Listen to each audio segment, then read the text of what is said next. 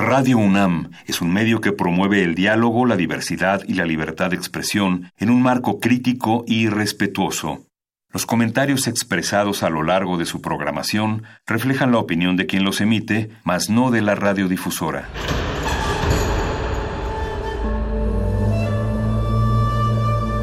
Un templo para la apreciación del ser mediante el sonido. mediante el sonido para nosotros. El sol sale durante la noche. Nuestros gritos llevan la mesura del silencio. Y el descontento está lleno de baile y risas. A todo, incluso a nosotros, nos resistimos. La universidad Ustedes y nosotros somos Resistencia modulada.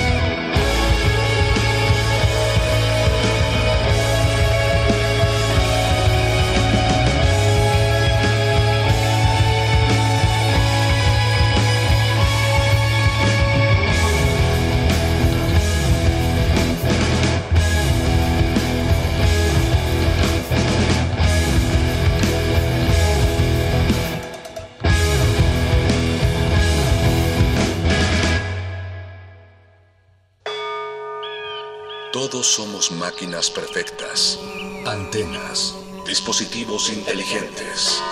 Somos la comunidad más grande de la historia. Somos la comunidad más grande de la historia. La tecnología es abrumadora. Aquí puedes usarla a tu favor. Resistor. Resistor.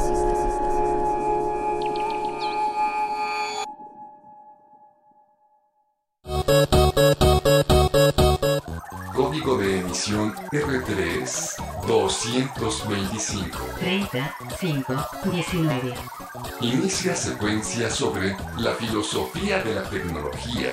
La filosofía de la tecnología se refiere a la rama de la filosofía que estudia la naturaleza, así como su efecto en la sociedad. La filosofía de la tecnología nace durante el siglo XIX. Ingenieros de aquel entonces buscaron mediante la tecnología mostrar la reflexión provocada gracias al uso y desarrollo de la técnica, con el objetivo de encontrar lo negativo y lo positivo de la misma. El surgimiento de estas ideas proviene de cuestionarse su evolución a lo largo del tiempo, desde el Renacimiento hasta nuestros días. Entre sus finalidades se encuentra el identificar cambios o retrasos en la tecnología, como la utilizan distintas culturas, o como un mismo objeto puede tener mayor o menor desarrollo de acuerdo a donde se utilice. La tarea fundamental de la filosofía de la tecnología consiste en examinar de forma crítica la naturaleza y el significado de las ayudas artificiales para la actividad humana. ¿Desea repetir esta información? Inicia la secuencia.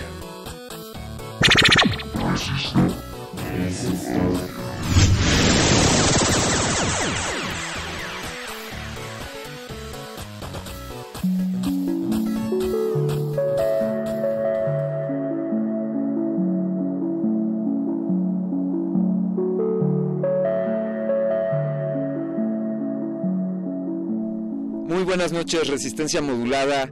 Sean ustedes bienvenidos a, a, este momento de este lugar único en el universo. Esta noche de jueves, Resistor inicia la transmisión de Resistencia Modulada.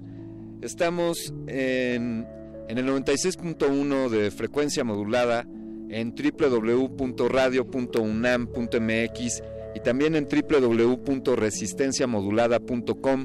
Yo soy Alberto Candiani y los invito a quedarse con nosotros la próxima hora para hablar sobre tecnología y filosofía. Sí, sí, escucharon bien esta noche en Resistor. El tema, el tema de esta noche es la filosofía de la tecnología y ya verán la flamante invitada que tenemos para hablar sobre el tema esta noche.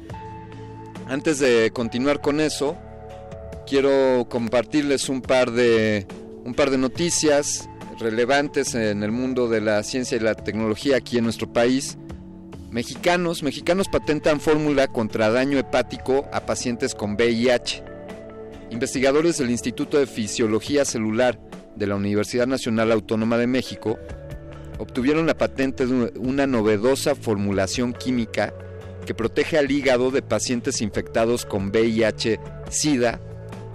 Rolando Hernández Muñoz y Armando Butanda Ochoa combinaron concentraciones de sidobudina, AZT, también conocida, el medicamento más popular en el tratamiento contra el VIH-Sida, con adenosina o ADO, este compuesto que protege al hígado y lo ayuda a regenerarse. Así que este medicamento ya tiene un menor impacto en la salud de los, de los que portan esta enfermedad. Por otro lado, niños mexicanos conquistan el concurso internacional de ciencia. Hace poco hablamos sobre la convocatoria para el torneo First Lego League que promueve la construcción de robots en niños por medio de retos.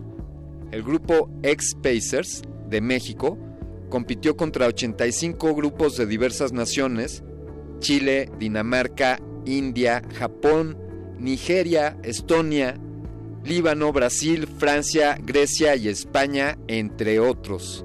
Y triunfaron logrando el premio Science Heroes Award en el Festival Internacional First Lego League en Turquía. Frida Vázquez, Rodrigo Chávez, Neil Granados, Fabián Ramírez, Carla Guerrero, Sara Lisset, Sofía Cedillo y Johanna Castañeda presentaron unas investigaciones que propone el uso del grillo como fuente de alimento en misiones espaciales. Sí, sí, el grillo. Supongo que esto podría ser extensivo a cualquier otro insecto que sea comestible y que aporte proteínas. Felicidades a estos jóvenes campeones por haber ganado esta, este certamen del First Lego League. Quiero compartirles, hablando de teléfonos, que sí, está confirmadas nuestras sospechas de que los teléfonos están compartiendo información mientras nosotros no nos damos cuenta de eso. Información con terceros, quiero decir. iPhone envía datos personales a terceros mientras duermes. Algunas aplicaciones dan sin tu permiso tu ubicación, nombre, teléfonos, direcciones IP y correos electrónicos a terceros. Un reporte informó que hay más de 5.400 rastreadores ocultos en las aplicaciones que descargas en los celulares de la marca de la manzanita, o sea, Apple. Por ejemplo, Amplitude Demdex y AppBoy son algunas de las aplicaciones que roban información y son capaces de juntar hasta 1.5 gigabytes de datos en un mes de uso. O sea, además de que, están, de que te están volando tus datos, están robando información, se consumen tus datos para estarte robando esa información, así que no te extrañe por qué se te acaba tus gigas tan rápido. Para evitar el robo de datos, debes de seguir los siguientes pasos. Entra a la parte de configuración. Ve al apartado de privacidad y desactiva los servicios de ubicación para las aplicaciones que no necesitan de ella. Desactiva el uso de cámara y micrófono. Desactiva la actualización en segundo plano de las aplicaciones. Estas son algunas recomendaciones para protegernos del robo de información desde nuestros dispositivos móviles. Yo por lo pronto voy a apagar el mío para que no me sigan robando información. Y si ustedes quieren recibir esta información, por favor, síganos en redes sociales. Estamos en arroba Rmodulada en Twitter. Y también pueden encontrarnos en Facebook como Resistencia Modulada. Recuerden utilizar el hashtag Resistor para hablar directamente con nosotros. Pues esta noche decíamos la filosofía de la tecnología, de qué se trata esto, como ya escuchamos brevemente en la cápsula, el cuestionarnos cómo, cómo la tecnología impacta en la sociedad, cómo, cómo puede modificar la forma en la que concebimos el mundo, en la que entendemos las cosas, como por ejemplo el utilizar un reloj de pulso en la muñeca hizo posible que la humanidad tuviese grandes cambios en su, en su concepción del mundo. Diría yo que son como, como sinapsis generadas gracias al uso de la tecnología. O, o cuáles son los beneficios de la tecnología, del desarrollo, o cómo se utilizan en distintos lugares mismos artefactos tecnológicos de distinta manera, en mayor o en menor medida. Quizá los mexicanos somos muy buenos para el Face y no tan buenos para, para producir con nuestros, con nuestros equipos tecnológicos. Y quizá en otros países se produzca mucho más que, solamente consumir medios como hacemos aquí los mexicanos. Así que esta noche hemos invitado a una especialista en el tema. Ella es, bueno, pues filósofa, está especializada en filosofía de la tecnología y tiene una maestría en lógica y filosofía de la ciencia y otro, otro, otro máster de, de expertise en neurociencias. También tiene su, una tesis doctoral titulada La tecnología en las fronteras. Y bueno, tiene, si, me sigo con su, con su currículum, podríamos acabarnos el programa. Ella es presidenta de Arts Games, ya nos contará qué es Arts Games y de qué es este proyecto. También es directora de la fábrica Digital, Digital Rule y trabaja en el Centro Multimedia del Centro Nacional de las Artes de México. Bueno, ha tenido participaciones ahí, pero sobre todo es una gran amiga de Resistor. Le damos la bienvenida a Eurídice Cabañez. ¿Cómo estás, Eurídice? Buenas noches. Buenas noches, pues muy contenta de estar por aquí y de que siempre se dedique el programa a temas tan interesantes. Pues para nosotros es también un gusto, Eurídice. ¿Y, y qué tal? que a mí me encanta hacer este tipo de mezclas en las que decimos filosofía y tecnología y cualquiera podría pensar de primera instancia que son temas que no tienen nada que ver, pero explícanos por qué sí tienen que ver. Bueno, tienen que ver en todo. Si queremos ser como muy, muy concretos, pues el pensamiento lógico es el que da lugar a todos los sistemas de programación y el pensamiento lógico viene de la filosofía. Pero si nos vamos un poco más allá, el significado un poco también más amplio, pues la filosofía al final es pensar, ¿no? Y pensar como críticamente acerca de lo que nos rodea. Hay filosofía de millones de cosas y cómo no tiene que ver filosofía de la tecnología, sobre todo en un momento en el que seguramente nadie recuerde más de una hora sin haber estado en contacto con la tecnología. Y hablo de tecnologías nuevas o como el celular o los ordenadores, pero también de tecnologías como más básicas como puede ser la pluma o el lenguaje. Claro.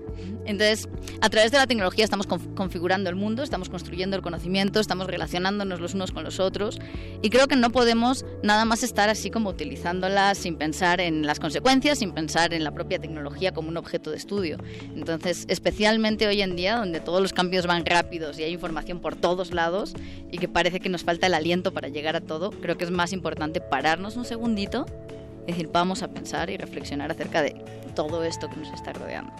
Eh, siempre me ha gustado, ha llamado mi atención esta idea de decir las nuevas tecnologías, cosa que ya está más trillado que creo que mi abuelita ya decía las nuevas tecnologías y podríamos estar diciendo las nuevas tecnologías siempre y, la tecnología ha estado presente en, la evolución del ser humano pues desde, su concepción e incluso pues desde luego hay una relación simbiótica quizá entre la tecnología y el ser humano.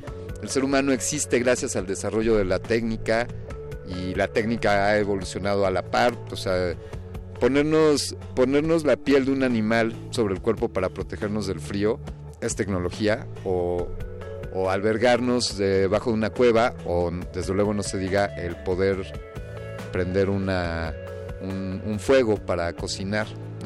Entonces a veces perdemos de vista que la tecnología es parte inalienable de nosotros y que y la tenemos como en un como en una casilla un poco distante de nosotros, ¿no? Quizá pensamos que solamente por usar el celular o por estar en la computadora estamos usando la tecnología. ¿Cómo eh, ¿qué, me dices de esto? ¿Cómo en qué momento dejamos de usar? ¿Hay, ¿Hay un momento en el que no utilicemos la tecnología?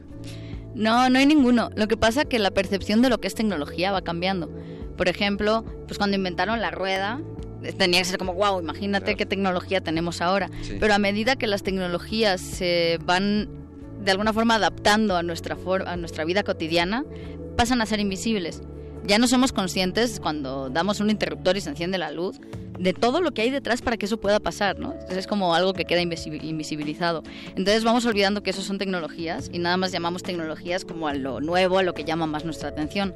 Pero incluso las nuevas tecnologías, o las que les llamamos nuevas, también están cada vez invisibilizando más los procesos, ¿no? Eh, cada vez con este concepto de la usabilidad, que a mí me genera también un poco de ruido a veces, lo que hacemos es esconder los procesos y hacer que nada más pues, el usuario tenga una, una interfaz muy fácil. Y cuanto más ocultamos los procesos que se llevan a cabo detrás, menos agencia le damos a la persona que está utilizándolos. Si pensamos, por ejemplo, en, en una tecnología con la que todo el mundo está familiarizado, que es la fotografía, pues pensemos antes, ¿no? Había cámaras muy complejas con un montón de posibilidades y también que había que aprender un montón de cosas para poder usarlas. Ahora todo el mundo en su celular da un botón y ya le sale una foto. Pero ¿cuál es el problema con la invisibilización de estos procesos? Sí. Pues que ya tú no eliges nada. Antes tú podías elegir, aparte del encuadre, pues la, iluminación, millones de factores. Ahora tú le haces un clic y ya el celular está eligiendo cuál es la mejor composición de la fotografía. Sí. Luego tienes los filtros predefinidos y se da una homogenización de la imagen también, pues. Claro. Entonces hay que sopesar cuánto, hasta cuánto puede ser usable y fácil y hasta cuánto puedo controlar yo todo lo que hay detrás, ¿no? Y, balancear un poco ese, nivel. Qué, qué profundo esto que estás planteando de qué tanto la tecnología le va quitando quizá el carácter artesanal a la realización de pues ya de piezas artísticas o de cualquier expresión audiovisual diría Euridice si me permites vamos a poner algo de música para, para después continuar hablando sobre este tema de, de la filosofía de la tecnología. Vamos a escuchar a continuación de, del señor Johnny Cash, aunque esto está interpretado por Nine Inch Nails. La rola se llama Hurt y esto, esto fue grabado por ahí del 2002 con, con el sello discográfico MAS. Estás escuchando Resistor. Resistor. Resistor. Resistor.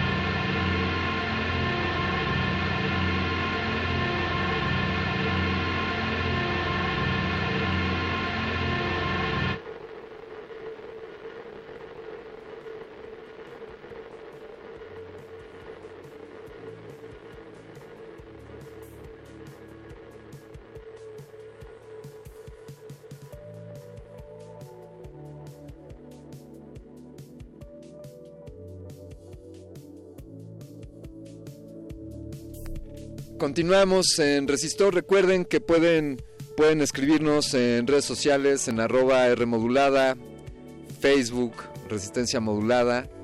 Y esto de que hablábamos en el bloque anterior, en el bloque anterior, Eurídice, esto te, alguna vez lo platicamos o una vez hicimos en Resistor un programa que se llamaba El Botón. Y entonces me tiraron de loco aquí, que, pero pues, ¿qué es lo que vas a decir del botón? Y precisamente lo que hablábamos era de todo lo que está detrás de eso, cómo se reduce, o sea, es decir, hay un botón para destruir el mundo, por decir algo, ¿no? O con un botón mando un mensaje, o con un botón enciendo la luz y, suceden todos estos procesos.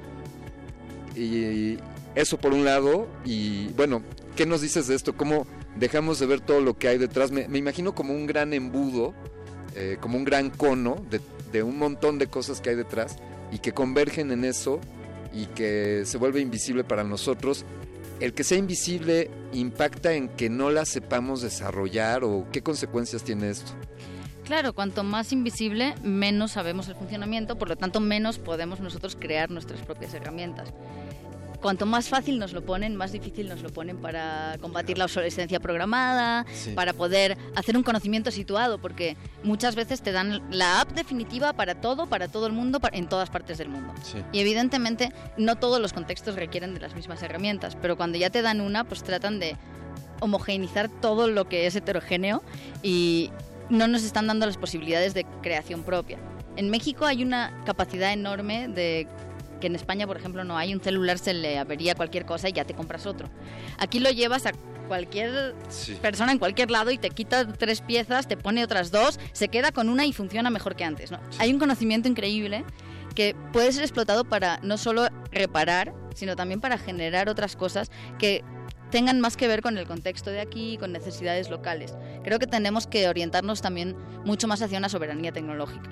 Una soberanía tecnológica, eso eh, sí es como debería de ser parte intrínseca de, del uso de la tecnología, el conocimiento de esta para apropiarnos de ello, ¿no? Esa sería la filosofía hacker y deberíamos de ejercer esto, ¿no? Poder controlar nuestros dispositivos enteramente, o sea, chao Windows y adiós iOS, deberíamos usar todos Linux y deberíamos usar, no sé, eh, el Open Android, me parece que se llama el sistema operativo para... Open Street Maps, el DuckDuckGo como buscador. El, el, problema, bueno, comentabas antes con los celulares que todo el tiempo están enviando información tuya. Sí. Tú estás nutriendo un montón de sistemas que están generando tecnología en base a intereses privativos. O sea, lo que les interesa es generar más capital. Claro y no les interesa como arreglar nuestras propias necesidades. Por lo tanto, si nosotros sabemos que nos roban datos con los móviles, pues tenemos que apostar por los datos abiertos, donde todos podamos generar eso, o por políticas de privacidad, por poder decidir nosotros y no solo las cuatro grandes corporaciones que controlan casi el 100% de las tecnologías de hoy en día y empezar a generar también producción local, saber programar, saber cómo funcionan ciertas cosas y promover otro tipo de políticas. Porque si antes nos relacionábamos completamente en, en, la calle, todo en espacios públicos y eso construye ciudadanía. Ahora los espacios en los que nos relacionamos son espacios digitales. Y todo el mundo piensa que los espacios digitales son públicos. Pero no es público porque un espacio público es el que se determina entre todos sus usuarios. Y las normas de Facebook, qué se censura y qué no, eh, cómo van a funcionar las interacciones, no las decidimos nosotros, no sabemos a dónde va nuestra información, luego la utilizan para vendernos productos o ideas políticas con el mismo sistema y es un espacio privado y el problema es que se está concentrando el poder de gestión de todo el espacio digital en muy pocas manos y eso siempre es muy peligroso.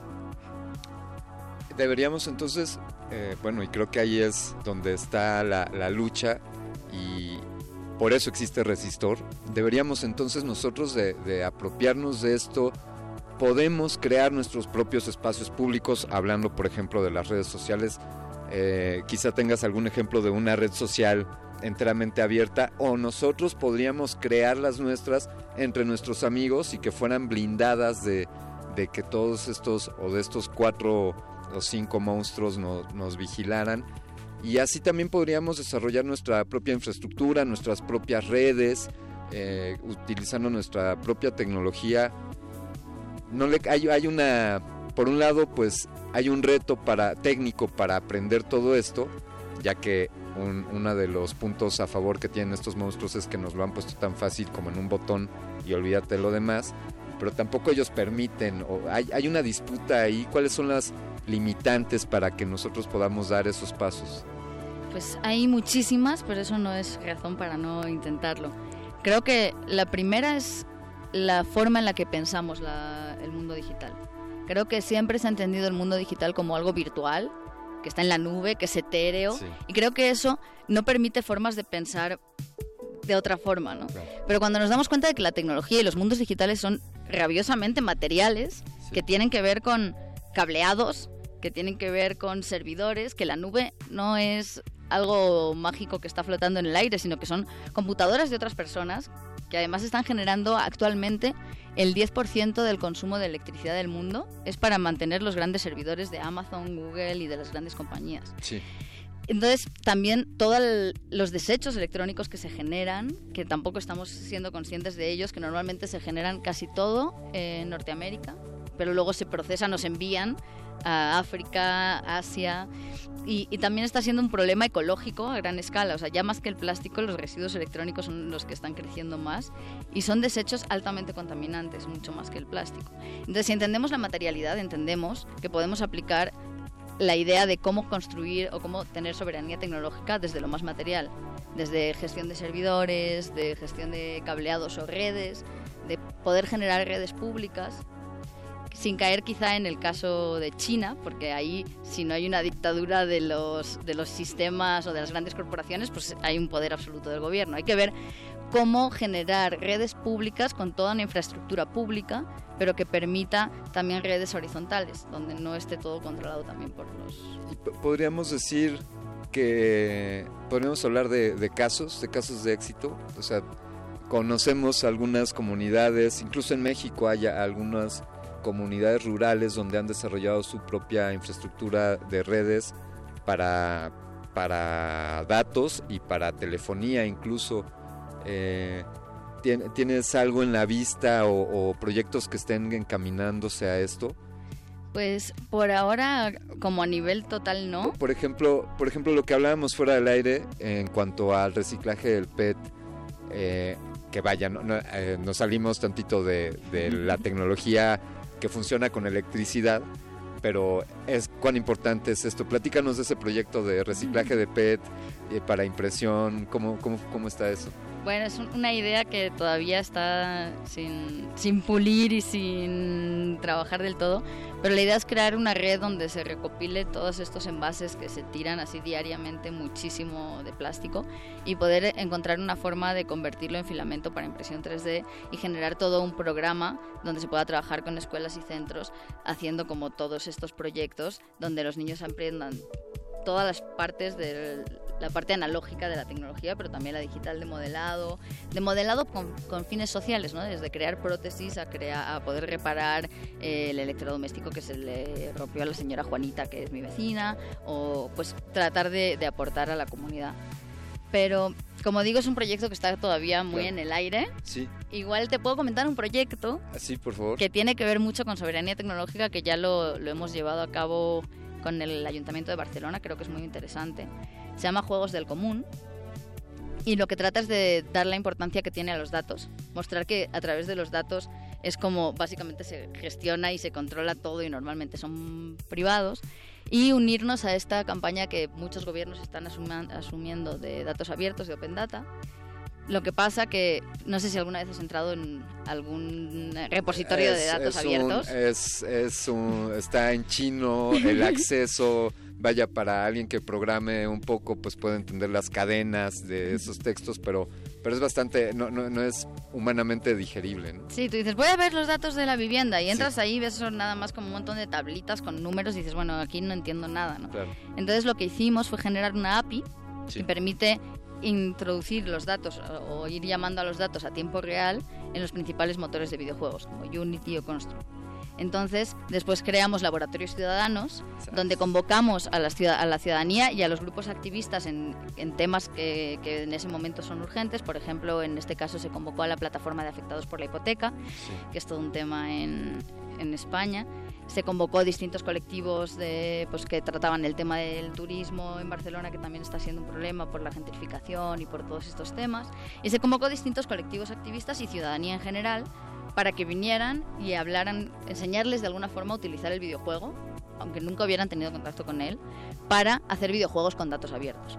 Igual que hay visualizaciones de datos que pueden ser gráficas, que se entiende mejor que ese Excel lleno de números, pero que todavía pues cuentan una historia y depende cómo la armes, cuentan una historia u otra, pues decidir y directamente crear historias con datos que tú puedas jugar y puedas interactuar en tiempo real con esos datos. Y de momento salieron cuatro prototipos muy interesantes que abordaban desde el problema de las personas sin hogar hasta el, problema de los precios de la vivienda, pasando por el número de turistas también a tiempo real. Hubo un pinball que era geolocalizado. Entonces cambiaba el videojuego según dónde estabas en la ciudad jugándolo, en función de cuál era el precio de la vivienda de, esa, de la zona en la que te movías. Y eso da la importancia sobre los datos, llama la, atención y de cero consultas a los datos o de consultas de una cifra en un mes, llegamos a tres cifras de consultas de esos datos. Entonces la gente empieza a acceder a esos datos, empieza a entenderlos y puede hacer cosas con ellos. Eh, me parece un gran ingrediente en esta, en esta misión de acercar a la gente. Corrijo, no de acercar porque estamos muy cercanos a la tecnología, sino de apropiarnos de ella. Vamos con algo de música. Esto es de la banda Siniestro Total. ¿Quiénes somos? ¿De dónde venimos? ¿A dónde vamos? Escucha Resistor. Esto es una señal. Resistor.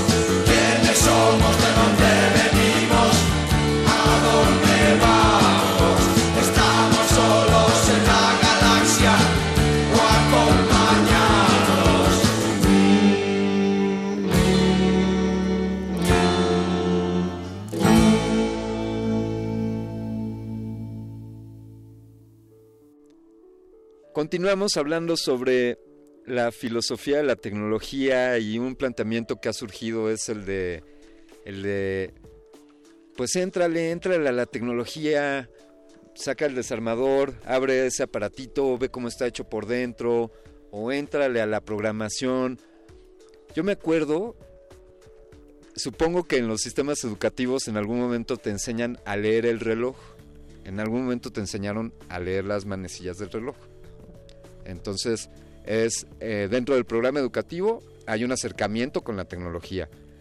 Eh, hablo en el nivel más básico, desde luego en niveles más avanzados, pues aprenderás a usar uno u otro artefacto.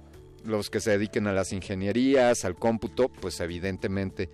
Pero, ¿cuáles crees en tu, en tu perspectiva, Eurídice, que deberían de ser algunas de las nuevas habilidades o de qué aportarías a los sistemas básicos educativos en aras de formar ciudadanos que puedan apropiarse de la tecnología? Me, gusta tu pregunta porque la puedo contestar no en futuro, sino en presente. Eh, desde 2010 llevamos desarrollando justo programas educativos sobre tecnología. Empezamos con una metodología y una propuesta muy extraña, porque en ese, en ese momento no se estaba haciendo, que es unir la educación con tecnologías y las pedagogías libres.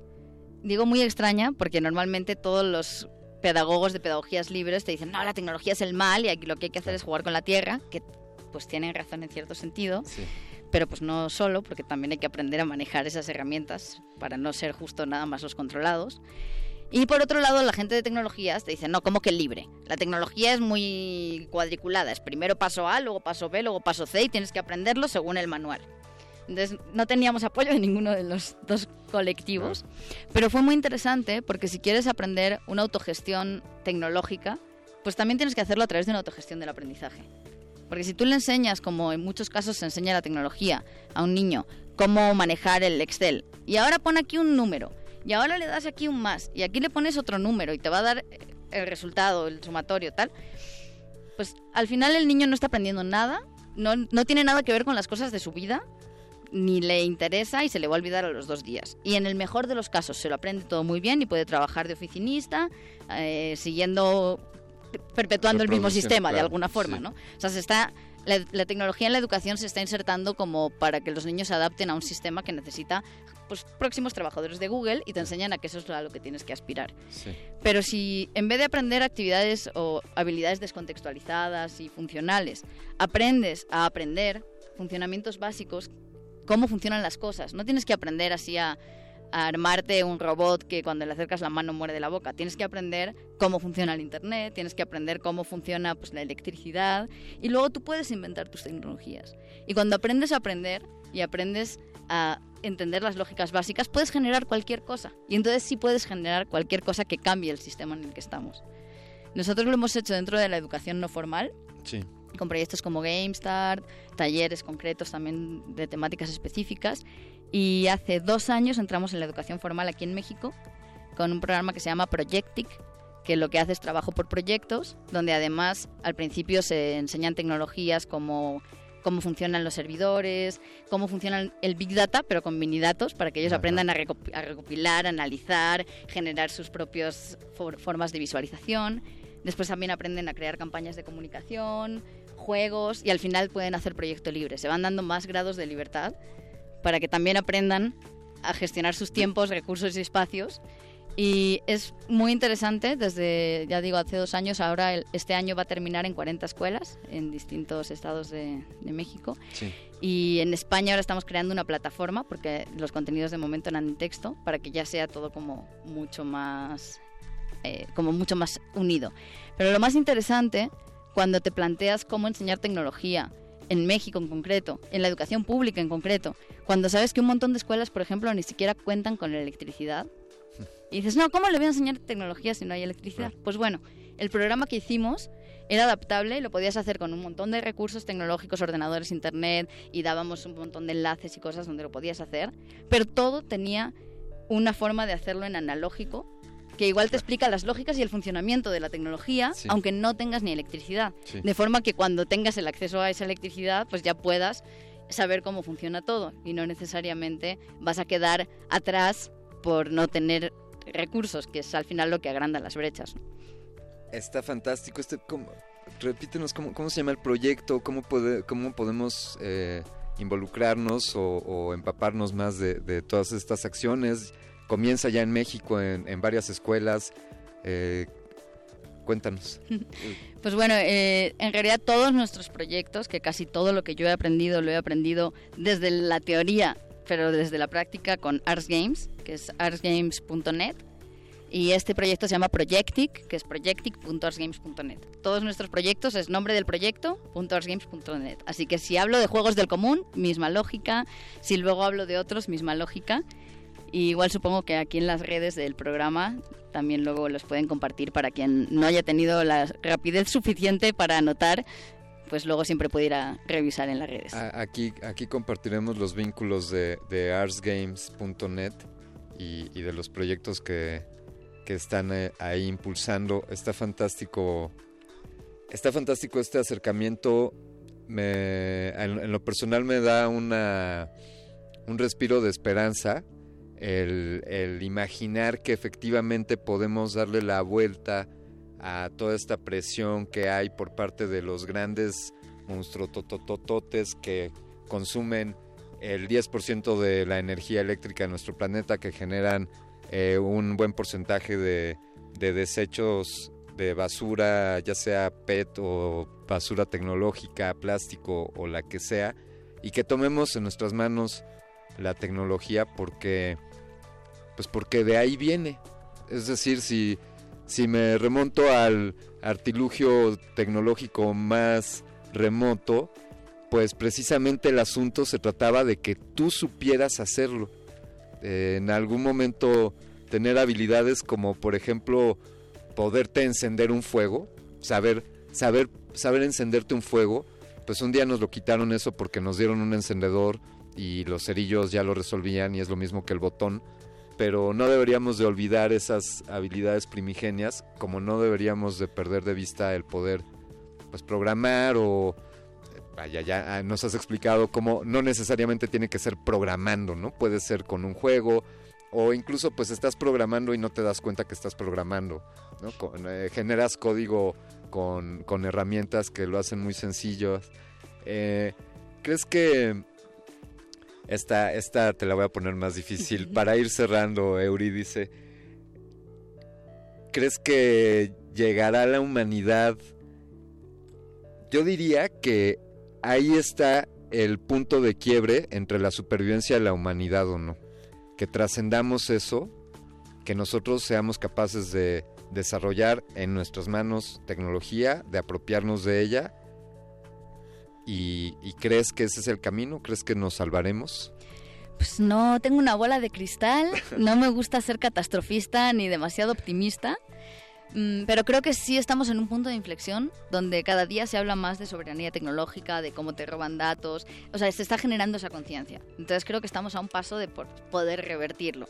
Otra cosa también es las tecnologías que vienen, porque si pensamos, por ejemplo, en la biotecnología, sí pues ya, ya hay sistemas de almacenamiento en ARN, eh, hay computación celular, que es mucho más potente que la que tenemos basada en silicio, pero el problema es que también es mucho más caro el poder experimentar con eso. Entonces, pues si ya empezamos con biotecnologías, el do it yourself se nos convierte en algo muy complejo porque solo grandes corporaciones con muchísimos recursos pueden estar haciendo eso. Entonces, quizá esa sea nuestra siguiente batalla. Ahora que ya sepamos hacer todo esto, nos cambian y vamos a tener que empezar a, así a hacer casi ingeniería genética y aprender casero y hacer laboratorios y, y secuenciadores de ADN de do it yourself, que por cierto, conozco a alguien que los hace en México si a alguien le interesa luego.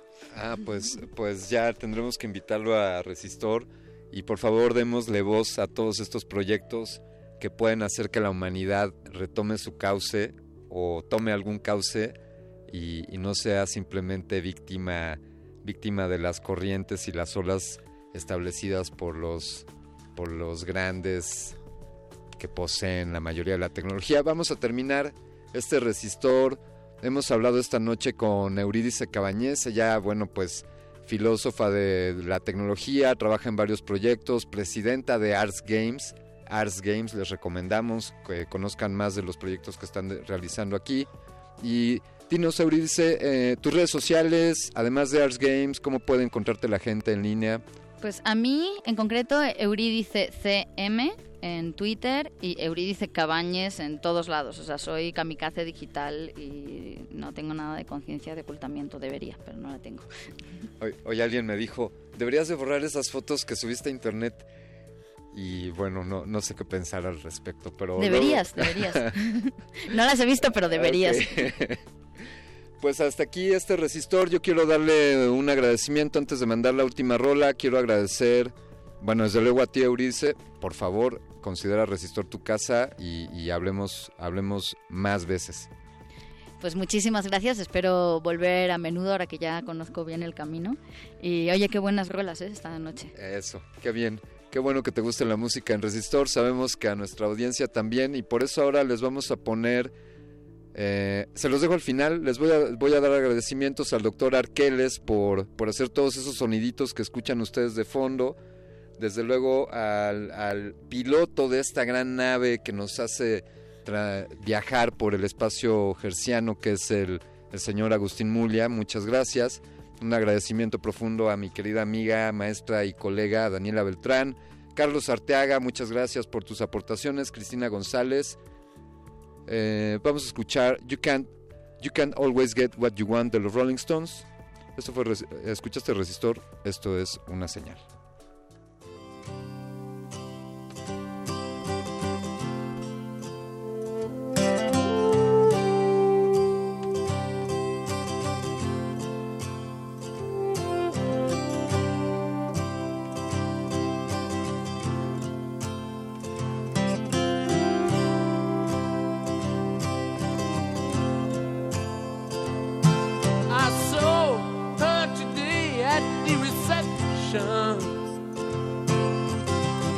Última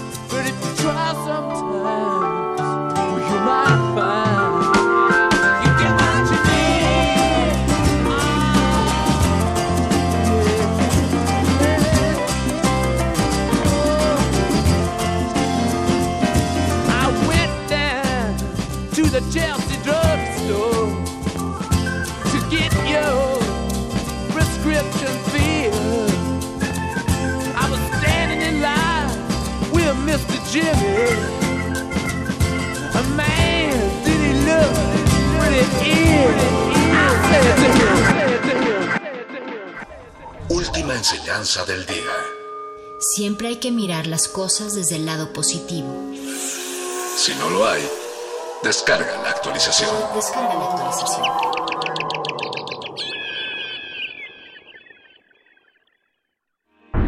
Resistencia modulada. Escuchas 96.1 de FM. XEUN. Radio Transmitiendo desde Adolfo Prieto 133, Colonia del Valle, en la Ciudad de México. Radio UNAM. Experiencia sonora.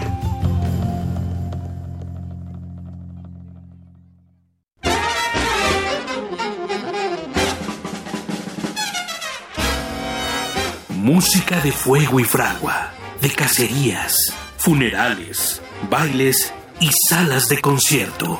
Hoy escuchamos sus historias. Viento de bronce. Un programa de Juan Arturo Brennan. Acompáñanos en un recorrido por todos los géneros y todos los estilos de la música de trompeta de lunes a viernes a las 6.40 de la mañana o escucha la repetición a las 3 de la tarde. 96.1 de FM. Radio UNAM. Experiencia sonora.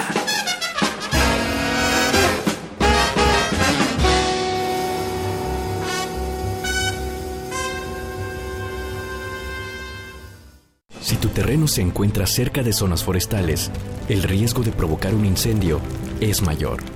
Cuando hagas quemas agropecuarias para preparar tu tierra, no lo hagas solo. Pide ayuda a personal capacitado o acude a las autoridades municipales. Infórmate de cómo hacerlo de forma segura. Amigo agricultor, que tu quema controlada no se descontrole. Si detectas un incendio, llama al 01800 incendio o al 911. Gobierno de México.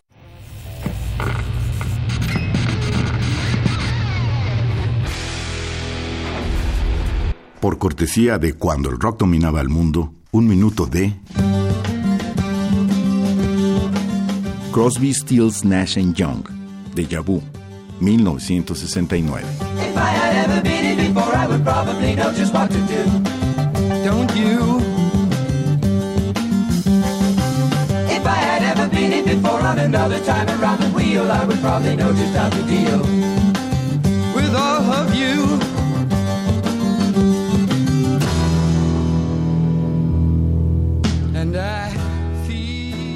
Escúchanos todos los viernes a las 18.45 horas por esta frecuencia. 96.1. Radio UNAM.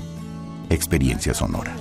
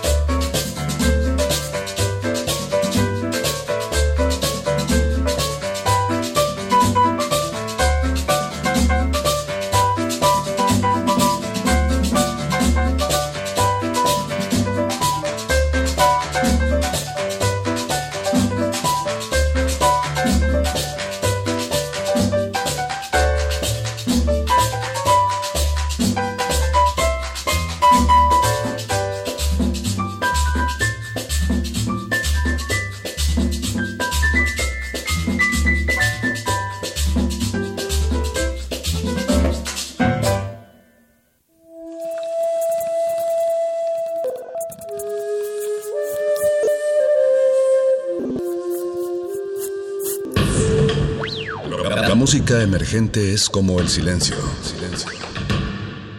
Presente a nuestro alrededor. Pero audible solo para quienes tienen disposición de escuchar. Como todos, en este campo de cultivo. Cultivo de ejercios.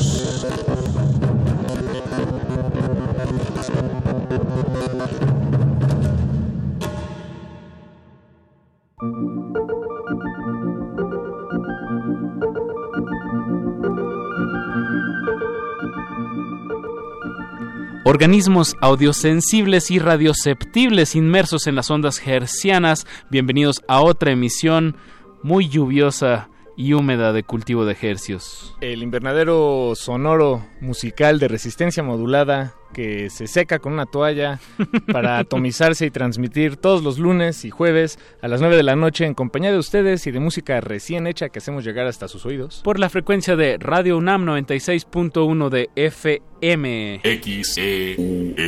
Mojando al Valle entero de México a través de esta frecuencia 96.1 de FM y llegamos a la aldea global a través de nuestro portal en línea www.resistenciamodulada.com. Muy buenas noches. Muy buenas noches, audiencia. Les saludan desde estos micrófonos su servidor Apache o Raspi. Y su servidor Paco de Pablo. Y si tras estos micrófonos estuviera nuestro operador de confianza, don Agustín Mulia, seguramente también les mandaría saludos. Exactamente. Y, también les manda saludos nuestro productor Eduardo Luis Hernández Hernández, Alba Martínez en continuidad. Ese es el equipo que esta noche hace posible que se mojen las orejas. Esta es una transmisión eh, un tanto, pues como una regadera sonora porque llueve a cántaros en la Ciudad de México desde, desde antier. Sí, bueno, y hoy creo que se intensificó. Sí, hoy sí ha estado bastante intenso en todo el Valle de México. Eh, saludos a toda la gente que, que nos escucha por internet. Y saludos a toda la gente que probablemente esté atorada en el tráfico, en el humedal. Sí, los, los acompañaremos de aquí hasta su destino, o por lo menos hasta el nuestro, hasta las 10 de la noche. Paquito, pues ¿cuál, ¿qué va a pasar de aquí exactamente hasta las 10? ¿Qué, ¿Qué platos fuertes les traemos a la audiencia esta noche? Esta noche tenemos un par de invitaciones que queremos extender a todos ustedes, por supuesto acompañadas de música recién hechecita se trata de dos proyectos que estarán tocando aquí en la ciudad los próximos días. Ambos andan de, estreno. Y por supuesto que tenemos un sujeto de estudio a quien disectaremos más adelante, solo que la lluvia... Eh, Hablas de Luisa Almaguer. Sí, ¿Ya llegó? Sí, ya llegó, ah. la acabo de ver aquí a ah, través del cristal.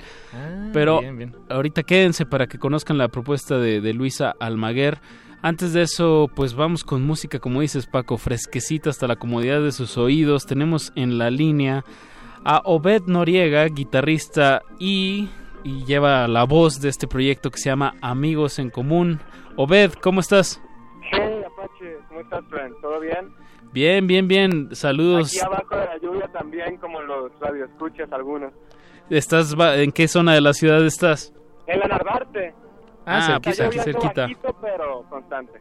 Bien, si puedes acércate un poco a alguna ventana o algo porque la lluvia no está dejando que te escuchemos al 100. ¿Ahora me escuchas mejor? Pues creo que sí. Obed, platícanos sobre Amigos en Común, un proyecto que pues ve, ve la luz, ve la luz del sol recientemente. ¿Hace cuánto empezó este proyecto? Sí, el proyecto tiene tiene eh, en abril lanzamos el primer sencillo, que fue el de Niña. Lo lanzamos junto a un video que grabamos en, en Acapulco. Y bueno, este es un proyecto de, amigos culichis. Este, ah, todos son de Culiacán. Bueno, estrictamente no, Neto nace acá en la Ciudad de México, pero... Pero pues son amigos en común. Una, vive allá en, en Culiacán un buen tiempo. Eh, y de hecho, pues el proyecto de él también está muy vinculado como a la cultura sinaloense. Te digo esto porque eh, Amigos en Común es una banda que, eh, que no cree, digamos, o yo no creo, por ejemplo, en el en la noción de originalidad, ¿no? Eh, pienso que, que no hay nada original ahora en la música, sino que al final estamos como siempre heredando una tradición, ¿no? Y como, este, no sé, volviendo a, la, volviendo a lo que ya se ha hecho, ¿no? Pero resignificándolo, modificándolo. Claro, y, y bueno, el, el, mismo nombre a mí me hablaría de principio de la banda como de que primero es como generar un vínculo con personas y luego es saber qué sale, ¿no? De alguna manera es el, el nombre de la banda Amigos en Común es lo que a mí me, me remite. Claro, huevo, o sea, es, eso, es, es eh, crear comunidad también, ¿no? Eh, comunidades musicales, ¿no? Eh, aprender tal vez a, convivir en vez de, de como crear antagonismos entre los géneros. Claro. Eh, pues a, eh, yo, yo diría como a asumirnos, eh, aunque, aunque sean géneros, eh, digamos, que no son tan bien aceptados, ¿no? O el mismo pop, ¿no? Ya ves que hay quien le tira todavía hate cuando por favor. ¿Cómo ves, Apache? No, muy bien. Eh, la verdad, eh, le, digo a toda la audiencia que, que chequen el, el, video que no sabía que lo habían hecho en Acapulco, que acompaña a la canción que, que lanzaron en abril, que de verdad eh, pues es un tema bastante, bastante fresco, bastante veraniego, me atrevería a decir. Y, y, que pues lo sigan amigos en común están están así en Instagram están como amigos en común Ándale, en Comu, sí, sin la N, porque bueno, yo estaba por ahí. Eh, un poco te platico la idea, la idea de Amigos en Común del nombre eh, tal cual, este, surge surge por Facebook, ¿no? Por ese concepto que, que Facebook nos, eh, bueno, nos, ah, nos dio. ah, mira, se nos fue la línea. Pero lo bueno es que aquí tenemos música. y apenas iba Ya está a punto de entrar, ya, quería entrar en materia el buen No, pero vamos a escuchar el, el tema, eh, que es lo importante. Saludos a Obed Noriega. De hecho, pues el clima digo, que se haya cortado la llamada es de que el clima sí está muy recio, está lloviendo mucho. Sí, bueno, esperamos que esté bien también. Ah, claro. Que igual y, no sé, igual y pasó un camión y le aplicó el viejo salpiquín. Ah, el salpico. ya ves que le aceleran, ¿no? Cuando ven charcos. Sí, malditos. pues escuchemos este tema de Amigos en Común. El tema se llama Niña. Súbanle, no le cambien que continuamos aquí en Cultivo de Ejercios. Cultivo de ejercicios.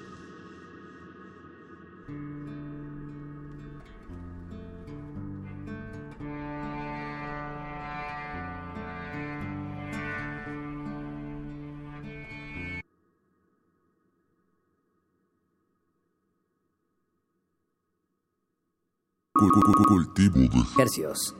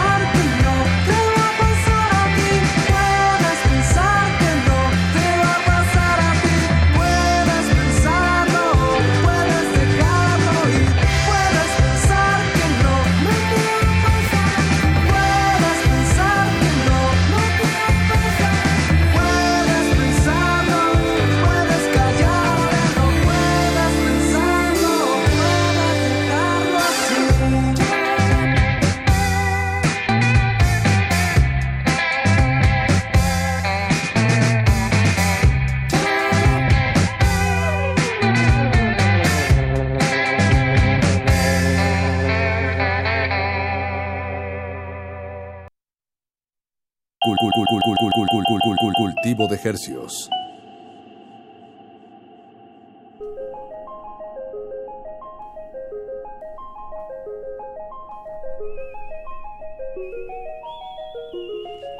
Acabamos de escuchar Amigos en Común. El tema se llama Niña. Chequen, pues es música veraniega que, que espero de alguna manera remita un poco al sol y aleje. No, no que, no que aleje las nubes, pero que nos dé un, pequeño espacio de sol dentro de estos días nublados. Sí, la verdad sí.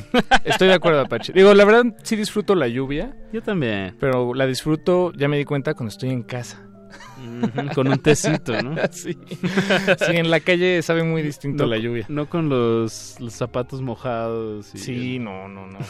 Llegando tarde, el estrés, las luces. Este, pero bueno, tenemos otro enlace telefónico. Ah, no. Tenemos otro enlace telefónico, pero más al rato. Ok. Eh, y por eso, por eso mismo vamos a proceder con la charla, la disección sonora musical de esta noche gerciana aquí en la cabina y le damos la bienvenida a nuestra invitada a quien le tenemos muchísimo cariño, Luisa Almaguer. ¿Cómo estás, Luisa? Qué bueno saber eso, qué rico. pues denme cariño. Pues, Luisa, eres una consentida ya. Yo me dejo, ustedes ahí lo que quieran. ¿Qué tal? Eh, pues Luisa, eh, Tal vez no todos los miembros de la audiencia están al tanto, pero nos conocemos desde hace varios años, atrás. Cuando organizábamos los, las presentaciones en vivo aquí en la sala Julián Carrillo, tú fuiste uno de los primeros proyectos que, nos acompañó. Todavía me acuerdo de ese correo. Hola, buenas noches. O tardes, yo también, no yo también me este, acuerdo. Sí, cuando somos Low Boy. mi banda, mi ex banda, a tocar, este, pues sí, y aquí estoy otra Muchos vez, ayeres. una vez más. Y ojalá sí siga siendo. Sí, cómo no, pues, pues nosotros tú, encantados. Tú, sigue eh, creando y sí, oigan, dando excusas, dando excusas, hay que dar excusa. Sí, pues sí, ahí estaré. Eso, pues Luisa, para, para presentarte formalmente a, eh, a, la audiencia. a la audiencia, eres compositora, cantante, mexicana, trans. Trans muy importante. Muy importante, eso estamos discutiendo momentos antes de que se prendieran los micrófonos. Sí, pues es importante porque... decirlo. Porque, decirlo, porque no hay tanta, no hay mucha, muchos artistas trans este, en la mira de repente y es importante esa visibilidad, ¿no? Eh, porque, y además es importante ahorita, eh, como de una manera como, como nombrarse trans políticamente, eh, tiene consecuencias. Entonces, este que una mujer trans o una cantante trans esté en, Radio UNAM o en donde sea que esté, ya es como un... Em, un paso adelante. Un paso adelante, pero además también justo para la visibilidad, ¿no? Para hacer más visible que existimos las mujeres trans haciendo música y, y en el mundo y haciendo todo. Este, y pues eh, digo, si fuera nada más yo, no sé, este, gay o si fuera nada más lesbiana o algo por el estilo, pues probablemente no lo diría porque ya estamos en, digamos que en otro, en otro lado al respecto de esa lucha, pero en lo trans estamos de la patada. Entonces es importante mencionarlo. claro, claro. y bueno, y tú, te has encargado desde tu trinchera en visibilizarlo pues de, varias maneras. De varias maneras, eso es eh, muy admirable y, bueno, y me atrevería a decir hasta divertido, seguirte la pista, ah, mira, qué ver qué, qué, qué, tienes que decir, con quién estás platicando. Sí. Ay, pues eh, qué más quisiera. Sí, pues yo no me puedo quedar callada.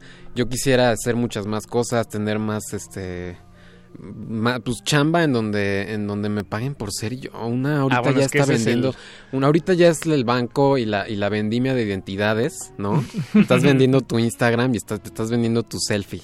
Entonces este tu pues, privacidad. Que me, paguen, que me paguen por, por, por mi identidad. Yo ya la tengo re bien hecha. Este, pues que ahora a ver quién me paga y a quién se le ocurre pagarme por hablar o por hacer cosas. este Pero pues ahí va, ahí va la onda este con el podcast y con la Virgen del Sexo y con la Vengadora Vegana que tienen que acercarse a esos proyectos. Busquen ahorita en YouTube la Vengadora Vegana y la Virgen del Sexo este para que vean también ahí lo que hacemos este, en Asco. En Asco Media. No, bueno, lo, lo, lanzaste todo y yo, yo pensaba ir poco a poco. ah, mira, qué pendeja, sí, no, ya. Sí, perdón, perdón, sí, ya. No, bueno, pues ese es este un, ese es un, dos proyectos que tienes en Asco Media. Sí. Eh, precisamente La Virgen del Sexo y la, la Vengadora Vegana. La Vengadora Vegana, ese es el más nuevo, el más sí, reciente. Ese acaba de estrenarse, es un estreno mundial, La Vengadora Vegana, pero vendrán más, sí. Tienes una frase ahí que me encanta, que eh, a ver si la recuerdo bien, eh, los animales son tus carnales. El animal es mi mi carnal. El animal es mi carnal. Absolutamente. pues así pensamos los veganos y ojalá así pensáramos todos, pero pues justo por eso estamos haciendo esos videos, para que la gente... Sí, claro, entienda y no, y no siga diciendo estas tonterías de que de que los animales no sienten y que están ahí para comérnoslos o sí, ¿no? ¿Cuánto tiempo pues llevas? Es una crianza de, industrial, ¿no? De, alguna manera. Completamente. Exacto, es... una idea que nos vendieron desde, bueno, ya desde algunas generaciones atrás. Muchas generaciones atrás nos han vendido muchas ideas, no solo respecto de lo que comemos y lo que nos metemos a la boca, sino también eh, al respecto de pues la sexualidad, la sensualidad, el género, bla, bla, bla. O sea, si te dabas para atrás y si eres crítico de todo lo que nos han dado en la boca este, sin habernos preguntado nada, pues, pues este, muy pocos se salvan de, de en realidad servir a, al diablo. No, yo, ni, yo no diría ni al diablo, porque el diablo está de nuestro lado. Yo diría, no sé, pues, pues a las corporaciones y a los hombres, al hombre blanco de, traje que está ahorita. La mano invisible. Así es, así es, hay que ir en contra de eso. Estos son estos años que le queda, porque, porque también se va a caer. Pues es lo que está, ya, ya nos, ya nos movieron el reloj ¿no? Del, del fin de los tiempos. dicen que 2050 ahora, ¿no? Pero mañana van a decir que en 2030 y en una semana pues ya van a decir que ya pasó ayer y en pues realidad así es, porque está pasando ¿cuál 2050? O sea, esto ya es ahorita. Y, y bueno, no sabemos ni madres, no sabemos nada de lo más básico. Yo, yo sí me angustio, a mí sí me angustia muchísimo de repente digo, ¿qué estoy haciendo cantando y qué quiero hacer? Digo, no va a haber mundo, no va a haber nada. Este... No, pero estás actuando desde, como dices, desde las cosas básicas, alimentación y, sexualidad. O sea, es lo más básico. bueno, y identidad. Que sí, claro, identidad. No necesariamente sexual, ¿no? Sí, sí, sí. pero pues por ahí va, por ahí va con la onda del cuerpo y demás y muchas otras cosas de las que me gustaría hablar, pero poco a poco porque luego pues tampoco quiero que me corran. es que bueno, sí, hay que el agua a los camotes. Sí, no, sí, sí, sí, sí, pero te digo, esto en los próximos, ¿qué será? 20 años, una cosa así. Ya después más bien me voy a preocupar por ser autosustentable y saber cómo, este, chingado ser que ser un jitomate o, o, mi mota o lo que de verdad importa que no se acerque, me anda, ¿no? En 20 años pues ya estaré yo utilizado en exactamente, voy a saber, me, estaré preocupando por sobrevivir y porque mi familia puede estar bien y a ver si me compro una pista o a ver qué chingados estaremos haciendo en 20 años, ¿no? Pero ahorita pues todavía somos anti armas y todavía estamos en esta onda de bueno, vamos a componer las cosas, este, aunque sabemos que con el, el arte como como respuesta y como sanación. Digo, también ahorita que, no estamos en, una época de guerra tan, tan radical, pues hay que hay que también agarrar esa trinchera, ¿no? Así es, así es. Y como resistencia también, me atrevo a decir. Como no, absolutamente. Bien lo cantas tú también, Absolutamente. Resistir no solo es aguantar, sino no, proponer, ¿no? No, bueno, y las personas trans en, en, México y en el mundo en general resistimos con el simple hecho de ser. O sea, eh, porque ese simple hecho, el ser, el existir, te puede llevar a la muerte y una muerte tan cruel, ¿no? Que entonces ya nada más por ser y por estar aquí, pues estamos resistiendo y, y qué mejor que cantando ahorita que se puede, ¿no? Afuera y, y haciendo pues lo que nos gusta y lo que nos prende, que hasta donde se pueda y con lo que se pueda. Pues el, el segundo disco que, que sacaste, Luisa, con... Eh, ya con, con, este nuevo proyecto que tienes que, que has titulado con tu nombre, así lo bautizaste. Sí, sí, sí. Eh, se llama Matar o no matar. Sí. Y un poco creo que una línea temática que atraviesa más o menos todos los, los temas, o casi todos, es eso precisamente, ¿no? Esa, esa resistencia y ese... Bueno, no sé, por lo menos en la primera canción es clarísimo. Las demás ya tal vez Sí, claro, no, pero sí, sí es un poco eso, es resistir, o sea, resistir tiene muchas, hay muchas maneras de resistir y muchas trincheras que, que podemos tener, ¿no?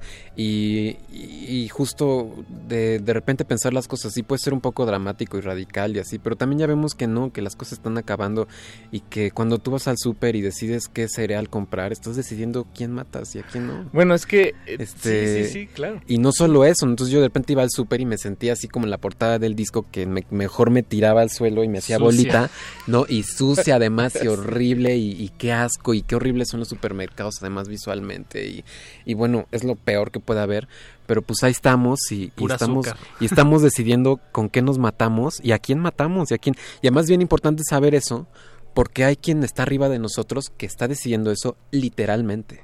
Sí, hay quien está decidiendo. ¿Qué escoges? Trump dice, bueno, las mujeres trans no, y ahí van y nos matan. Y está esta ola de violencia en Estados Unidos, de no sé cuántas cientos de mujeres en este año asesinadas, eh, trans, eh, porque este güey así lo decide. Entonces, no pensar en eso eh, y estar pensando que, que no, que en realidad las cosas no se deciden y que pasan porque tienen que, bueno, es muy ingenuo, es pecar de muchísima ingenuidad, ¿no? Entonces esas decisiones sí están tomando y nosotros también las estamos tomando. Entonces, pues, ¿qué vas a comer? ¿Qué te vas a meter hoy? ¿Con quién vas a coger? ¿A quién vas a matar? Matar o no matar. Así es, así es, esa es la decisión. Esa es la decisión. Luisa, regalémosle a nuestra audiencia un, corte musical de, este disco, Matar o no matar. ¿Cuál te gustaría escuchar? Pues matar o no matar, a ver, este, a ver si a ver si les gusta. Matar o no matar. Tema. Venga, no le cambien que hay mucho que platicar de aquí hasta las 10 de la noche aquí en Cultivo de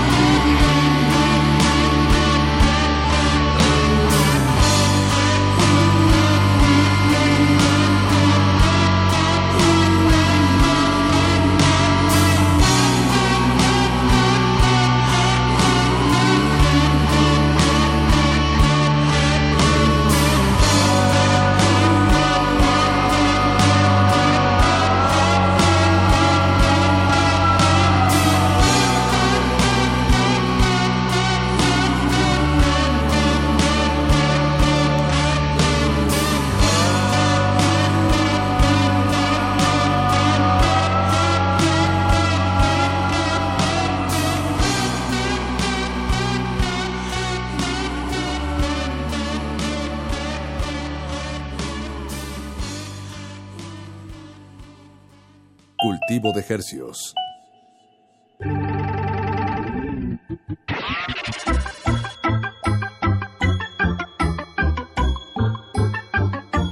Estamos de regreso en cultivo de hercios. De hercios. En esta cabina no estamos mojados. No, estamos secos. Estamos muy ¿Y secos. les consta? Y ¿Les consta que no y estamos conten- Digo, hablo de la situación del Valle de Ah, México que sí. está... Luisa Almaguer. Ay, perdón.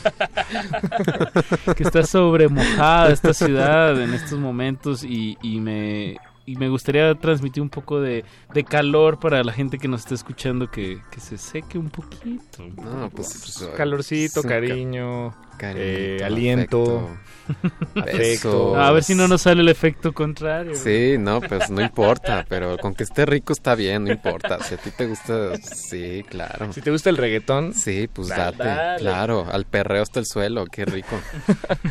Pues estábamos escuchando Matar o no matar, Luisa, Sí. este tema que, que De tu pues, autoría. muy shakespeariano, me atrevería a a decir. Sí, no. Ser to o no kill ser. or not to kill. Sí, claro, una onda así. Sí. ¿Alguna vez cre- crees que es una pregunta, eh, bueno, o matar o no matar, sé de alguna manera que, que, que, pues en la comunidad trans es la pregunta, ¿no? Sí. O para, para muchos, Sí. tal vez. y Muchas, muchas, muchas. personas deciden matarse y de muchas maneras. eh, eh, hay quien se suicida y lo hace rápido, ¿no? El- el- la, la estadística o el nivel de suicidios en la comunidad trans es altísima. Los jóvenes trans están suicidando, sobre todo los adolescentes. Eh, hay una tasa de, de suicidio altísima, están decidiendo matarse y hay quienes lo hacen de otras maneras que son un poco más lentas y, y dolorosas en muchos sentidos, este que tiene que ver con la pues con la autodestrucción, con lo tóxico, con, eh, con, con muchas otras cosas que facilitan ese matarte, ¿no? Eh, sí, es una situación muy terrible, muy, muy delicada, eh, en donde sí, de repente esa, esa pregunta puede ser la única que importa, ¿no? Claro. Sí, qué grueso. Pero en realidad así es en todos. En realidad esa es la pregunta que debería importar este, en todos los sentidos. eh, Sí. pero bueno. No, sí, claro. O yo cada vez que veo a Apache prendiéndose un cigarrito le digo, Apache, no. Sí. No, pues ya lo está decidiendo. Ya el señor ya decidió. Pues sí, ya está decidido ahí lo que está haciendo. sí, no, ahí ya no ¿Por hubo me- por qué me usan de ejemplo? ya, ya lo No, no es balconearon. cierto. O sea, sí es cierto, pero no es cierto. Sí, sí, sí, es con, es con cariño. Es cierto, pero no es sí, cierto. sí, es grueso este, esa onda. Em, pero bueno, hay quienes decidimos vivir y, y- y eso es una resistencia absoluta y, y- y hacer lo que nos gusta y demás. Y ahorita hay una escena, sobre todo aquí en la Ciudad de México, trans padrísima de música, muy, muy, de DJs, de, de modelos, de, de- de viejas perras y de güeyes igual perros, este, no, no cri- criados o no, o que no se creyeron esta, esta onda de la masculinidad tóxica que muchos siguen creyendo y que, y pues que ahí estamos resistiendo y que decidimos vivir y que, y que lo estamos haciendo pues a nuestra manera y pues definitivamente tiene que ser diferente a la manera que ha propuesto el sistema y que sigue proponiendo el sistema no solo capitalista sino hetero eh, binario este carnaca machista etc no y Sí. nos seguimos así sí Luisa, pues en este en esta escena que comentas, digo, en lo musical, eh, pues se me viene a la cabeza la bruja de Texcoco. Claro, la bruja, mi hermosa amiga, comadre, puras comadres además, entre todas somos comadres, nos, nos, este, nos, nos contamos, sabemos qué onda con el corazón de la otra, este, estamos al pendiente, eso también me encanta, que estamos al Claro. pendiente una de la otra, y así la bruja está en Guadalajara y Semoa en lo de la marcha, y yo aquí en- haciendo, este, estamos conectadas y sabemos bien qué onda, y, y eso nos, da- nos da más fuerza, y eso es algo reciente, yo creo que tiene apenas este año, como que nos vimos ya las Sí, jetas entre nosotras, sí, sí, sí. yo no conocía, yo estaba un poco apartada, pero qué alivio y qué maravilla ha sido encontrarme con estas mujeres. Semoa, la bruja de Texcoco, Manitas, Nervios- Manitas Manitas Nerviosas. Nerviosas, DJ Guapis, este, el Anobis, que también es un DJ trans que anda por ahí. Eh, ha sido padrísimo, escúchenos, consúmanos en todas nuestras presentaciones. Este... Tuvieron una hace poco en el 316. Ay, ¿no? estuvo padrísimo, porque no fueron, no, fue fuera de la ciudad. riquísimo, fue riquísimo y estábamos ahí revueltas, las tres en el escenario todo el tiempo. Eh, Cantando no, fue, Llevó su entre arpa. todas, no, esta vieja llevó su arpa, la otra llevó a- al camarón, al guitarro este, no sé si lo conocen el camarón, ¿no? que, que es medio famoso el güey que, este, yo supe luego. Y, y, estuvo padrísimo. Y sí, uniendo fuerzas este es mejor, porque además es bien difícil, no nos pelan, güey. O sea, Semoa, que digamos es quien lleva más quien tiempo. lleva más tiempo y, que tiene más seguidores y tiene más carrera y ha hecho cosas con revistas y con, con festivales un poco más grandes. Este bueno, no la pelan, no nos pelan. Sí, no, eh, nadie nos contrata, eh, les vale madres, les da. Yo pienso que les da miedo a, a los venues. Eh, Acercarse o perder. Noche, les da miedo sí. perder porque piensan que si les ofrecen algo distinto a la población, que les ofrecen estas trans, la gente no va a ir y no nos va a consumir, se va a asustar o lo que sea. Y tienen miedo de perder este dinero, básicamente, ¿no? Eh pero bueno, entonces ahí tenemos que estar nosotras armando nuestros propios shows, inventándonos este a ver qué hacemos ahora. Yo ahora me estoy inventando uno con los Melt. Que, ah, ay, wow, sí, wow. Gran duete, sino gran que dueto los adoro a los Melt. Ojalá se arme con ellos y con el con el perritos genéricos, una cosa ella más Ah, estaría no, bueno, con el padrísima, Carlos ¿no? Sí, claro Carlos que, que ya pues ahí entre nosotros vamos a revolvernos y a ver qué hacemos porque está difícil que nos peleen y sobre pero sobre todo eh, aparte de los Melt, este, sobre todo a las mujeres trans, ¿no? De la escena. Este, sí está está difícil. Fíjate, a mí de, eh, me da la impresión de, bueno, y como lo comentas Luisa, de que hay comunidades trans muy eh, bien pegaditas, bien cercanas, que se siguen la pista. Sí. Y pues eso a mí me, me diría, no sé si estoy simplificando un poco la realidad, tal vez Ajá. sí, pero si soy, si tengo un lugar, un venue, un foro, este, pues más bien ya está ahí la gente, ¿no? Nada más tengo que invitar a uno y es ya la, la puerta de entrada a, Exactamente. a hacer la noche. Sí. Pero, pero bueno, no sé, tal vez no, no lo ven así. No, pues no para nada lo ven así. Y, pero ese es el trato. O sea, desde que tú llegas con un güey. Bueno, para empezar, los dueños de venues y los dueños de lugares este, suelen ser hombres heterosexuales, cisgénero, blancos. Entonces, este, pues ya, de- ya, ya empezando por ahí, eh, pues ya el trato, ¿cómo, cómo, Sí. cómo van a hablar con esta morra trans, no? Que, que, que, que pon tú que nos fue bien si nos hablaron en femenino. Entonces, este, imagínate, ni ga- obviamente ni ganas dan, ni, y de tratar con, con, con patanes, ni mucho menos, y, y, y pues no es como que no hubiera patanes en nuestra escena, ¿verdad? Y nuestra, Ah, no, bueno. nuestro, este, bueno, y transfóbicos y demás, que no Los creen hay. que lo que uno hace, este, valga la pena. Entonces, este, es difícil, eh, sí, está, está, es difícil. Entonces, este, pues consúmanos en todas nuestras eh, presentaciones, a todas las que tenemos, este, porque estamos padres y estamos diciendo cosas que pues creo que no se están diciendo en otros lugares y que son importantes, relevantes y, y además estamos solas. Estamos bien solas. Así Sí, es. Entonces, sí. pues ayúdenos a llegar a más a más este a más oídos, a más No, y- almas. Exacto, no, y además, bueno, la- y la música es tremenda, ¿eh, Luisa? Es, Ay, eh, o gracias. sea, además hay, hay talento, entonces, Sí. vaya, va todavía más allá de... de o De lo po- trans, Sí, claro, exacto, sí, sí, o sí. sea, el, el- el arte puro, bello, ¿no? Sí. Y que, que, que, Que que nos mueve y que comunica. Y Bien, de pues eso se trata este espacio, escuchemos Pachi. algo, escuchemos a- algo más de, de matar o no matar. Eh, que, que recuerdo que hablamos contigo por teléfono cuando lo presentaste. sí, sí, sí. Que fue hace que unos dos meses.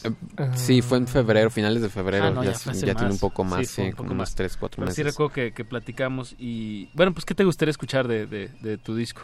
Eh, pues igual podemos escuchar eh, Hacernos Así, que es la rola que más me, me han celebrado y que es sobre el afecto entre personas trans. Em, Escuchémosla y la, la, la comentamos. Regresando. no le cambie. Sí. Cultivo de ejercicios.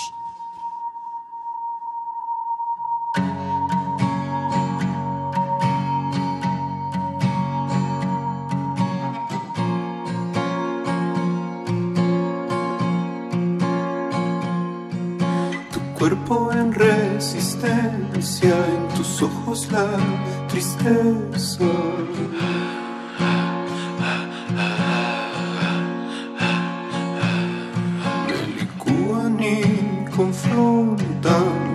Los nudos en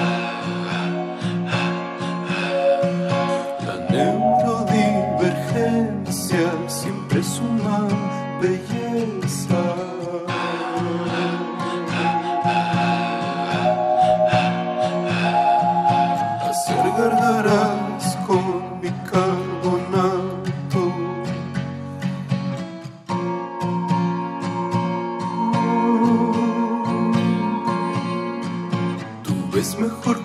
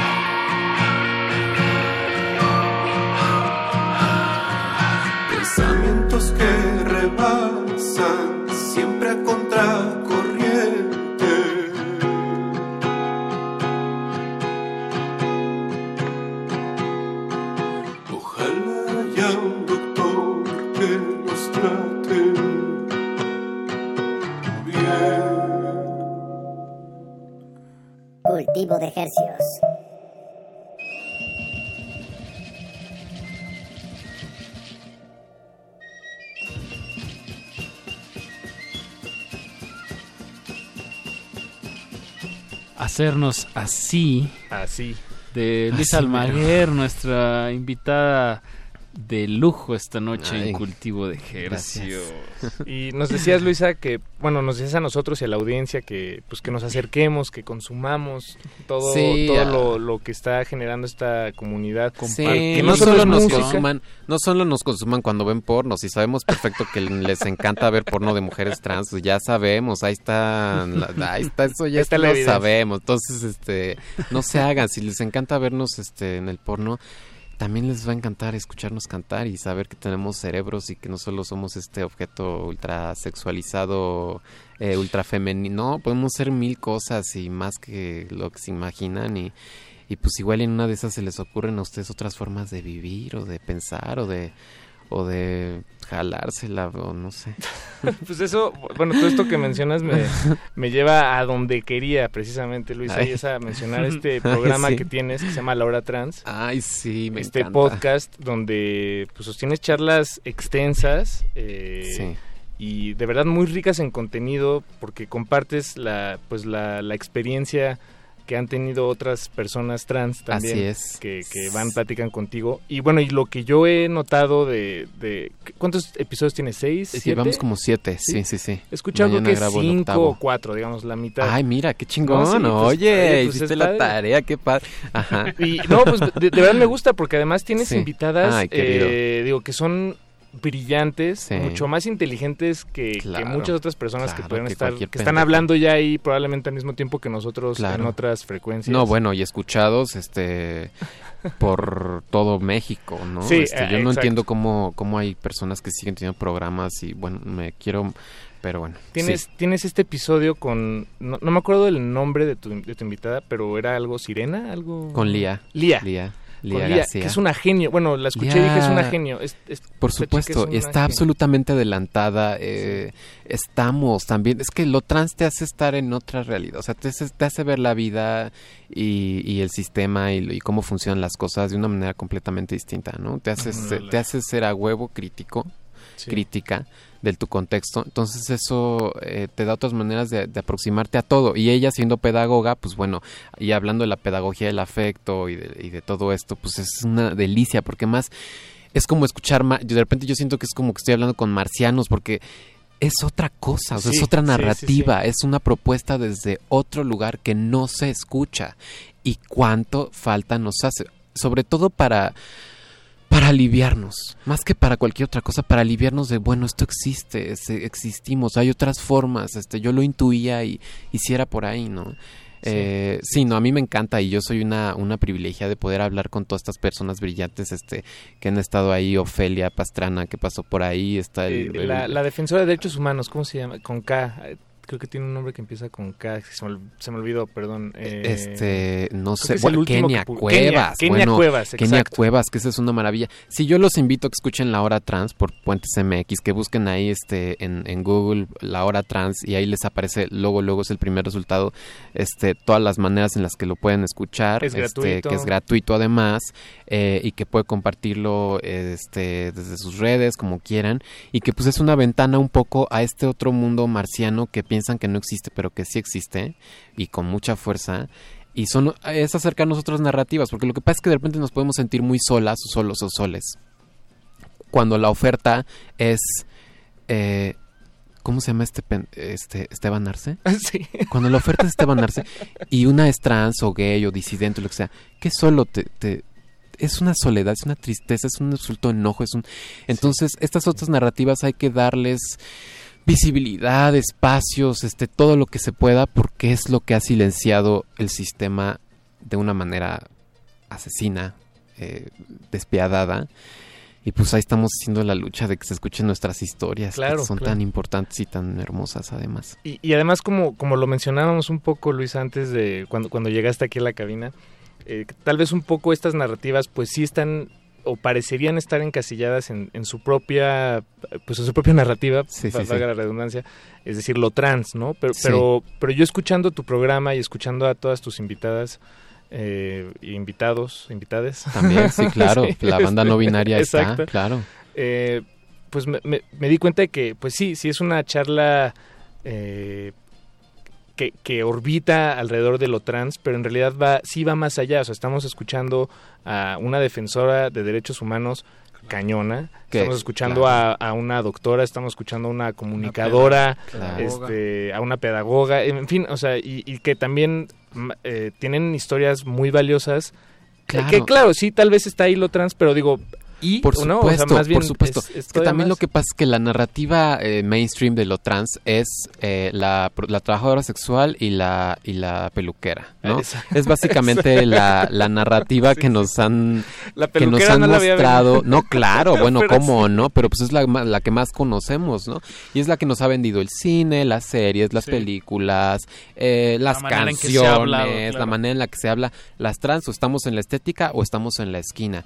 Y sí, estamos en las estéticas y estamos en las esquinas, pero también estamos en todos lados. Estamos ya, las trans ya estamos en las universidades, las trans ya estamos también en Radio UNAM, las trans estamos en todos lados y hay una manera infinita de ser trans. Entonces, eso también es la onda, ¿no? Que no hay solo un camino, no es la onda de voy a, me voy a hacer mujer o voy a pasar del punto A al punto B, que es un poco de repente como yo lo veía cuando inicié la transición. No, hay tantas maneras de ser trans como se te ocurran. Y ese también es la onda de la, de la hora trans y del programa, ¿no? Como visibilizar que no es nada más la historia de del güey que se hizo mujer y punto y ya está buenísima y se ve increíble y ahora todos nos la queremos. No, hay muchas otras maneras de ser trans, ¿no? Y, y qué rico y qué delicioso y que a mí me encanta y me alivia sobre todo porque porque yo lo necesito, necesito escuchar esas historias para sentirme menos sola y, y pues respirar este mejor. Sí en compañía también. Sí, no, sí, totalmente. Y qué padre que lo escuches. Ah, no, digo, pues porque mira, aquí está la prueba de que no tampoco necesitas ser trans para sensibilizarte y para escucharlo y para Sí, exacto, y además para para que te porque también puede ser divertido y este, está padre el programa. Ustedes escuchen, está cagado también y, también te puedes poner a llorar en algunos momentos. Este es intenso. no, es intenso. Eso es sí. intenso. Todos tienen intensidad. no, nos llevas por un recorrido, bueno, tú y, los, invitados, los invitados, eh, les invitades. Sí, sí, nos llevan por un recorrido intenso porque así han sido su vida. Así es. Así es. No, y, es muy recomendable, Luisa. Te felicito este, desde mi trinchera de fan por, este espacio. Y Qué lindo. Sí, creo que los he escuchado casi todos de regreso a casa. Eh, me, los he chiquiteado saliendo de Radio UNAM. Sí. Es una experiencia muy recomendable. Ay, pues mira, ahí está. Ya lo dijo el señor que no es trans, entonces ahí está. Háganle caso a él, que sí le hacen caso a él. Exacto. Que ahí medio nos entendemos. Sí, exactamente. Ahí escuchen la hora trans. Ahí, ahí vamos a seguir. Paquito, tus, tus uñas ah, pintado Ya te vi, ¿eh? Con ahí sí, las uñas Ya te vi que se hizo, se hizo efecto la hora trans sí, es que... andas ahí deconstruyendo la masculinidad, empezando por las uñas. Pues es, un buen paso. Sí, es una mezcla de, de, pues de eso, de, de, de estar programando mucha música Sí, sí, también un poco, sí, seguramente. No, pero es divertido. Y Luisa, algo, bueno, digo, todo esto ha sido muy una charla muy enriquecedora. Muchas gracias por acompañarnos. Sí, ya nos estamos acercando al final. Final. Entonces te queríamos preguntar, ¿tienes alguna presentación próxima? Sí, tengo una presentación este que me convencieron y yo, ay, como, bueno, este en el 15 de junio en Casa Gomorra voy a estar con los Drama Queers.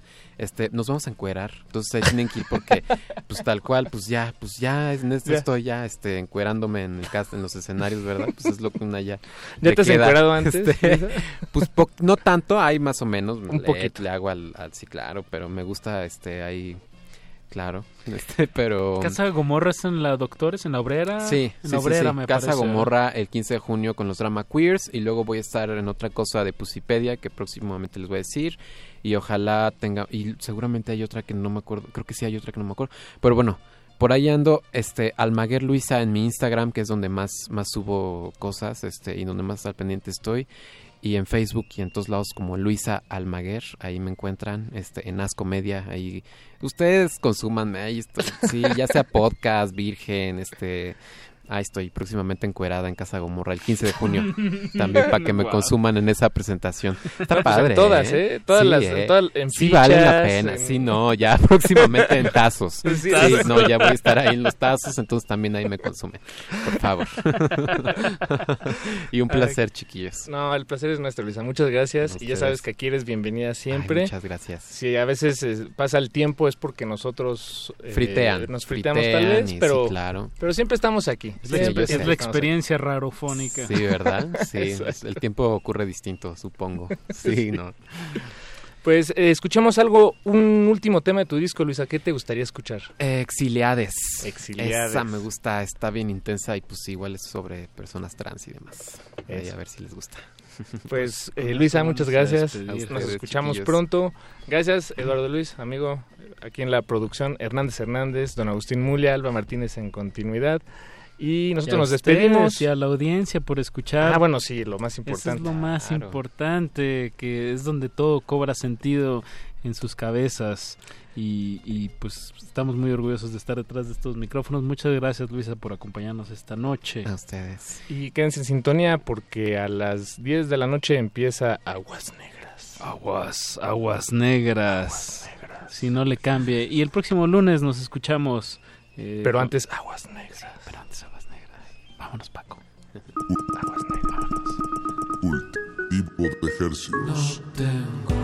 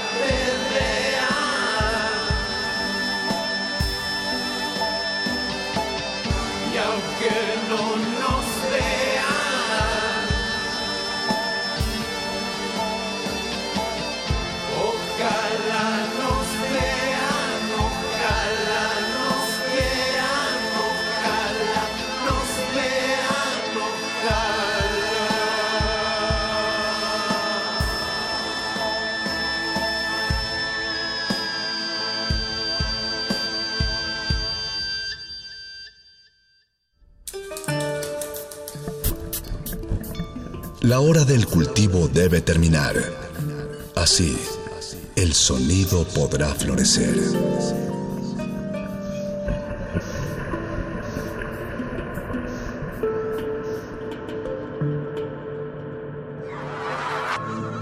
Debajo del asfalto habitan otras historias. Personajes flotan entre la basura y el caos de la ciudad, pueden ser contados. Resistencia Modulada presenta Aguas Negras. Caminando por las calles, en el metro. Todos los jueves a las 22 horas por Radio UNAM. Realidades que habitan la noche. Ficciones que son de verdad. Aguas Negras. Expedientes oníricos desde los ríos urbanos. Nada más para ese momento extraordinario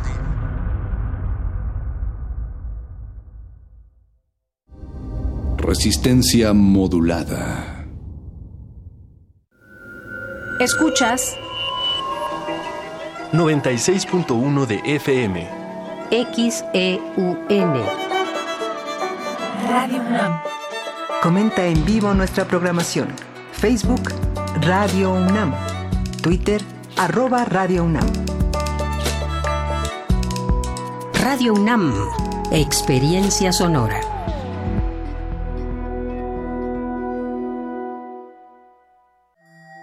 El Museo Universitario del Chopo te invita a conocer sus tres nuevas exposiciones. Después de 49 años de carrera, la artista Lourdes Grobet continúa sus derivas con Caminanta. Exposición que recorre sus huellas, con la curaduría de Víctor Muñoz. El toro y otros relatos de Eduardo Sarabia presenta jarrones, cajas de embalaje y un mural sobre la frontera norte, los mitos indígenas, el narcotráfico, la violencia y el béisbol. Los huecos del agua. Arte actual de pueblos originarios.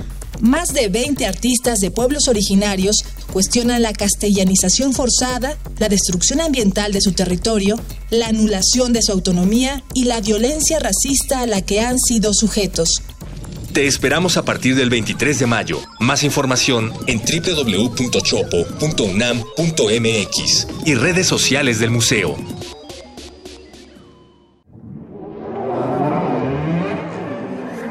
La música, la partitura, la idea y la persona detrás.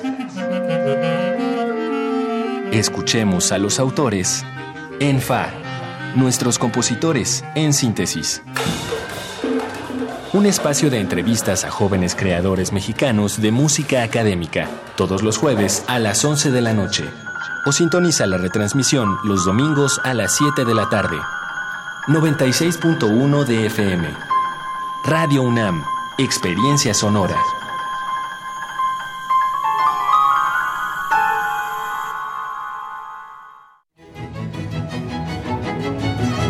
90 años de autonomía. Testimonios. La generación de universitarios de 1929 nos dejó un legado importantísimo. Gracias a su esfuerzo, se decretó la autonomía de la UNAM.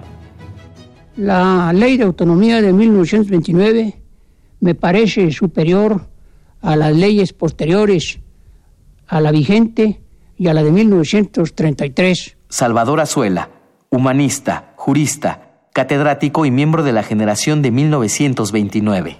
Teóricamente, parece ser más amplia la de 1933, pero como limita el patrimonio de la universidad de por vida a 10 millones de pesos, en realidad el intento que se presenta entonces es de matarla por hambre, porque la universidad se oponía a corrientes dogmáticas y después especialmente a aquella paparrucha de Basols del concepto racional y exacto del universo que él propuso como secretario de Educación. A propósito de la vigencia de la autonomía universitaria, tengo una experiencia personal. Siendo candidato a rector de la Universidad Nacional en 1942, don Manuel Ávila Camacho, como presidente de la República, me hizo sentir en una entrevista en la que estuvo presente el licenciado José Castro Estrada, que después fue ministro de la Suprema Corte de Justicia de la Nación, cuáles eran sus simpatías favorablemente a la candidatura adversa a la mía serie del año 1979, rescatada de los archivos de Radio UNAM. Experiencia sonora.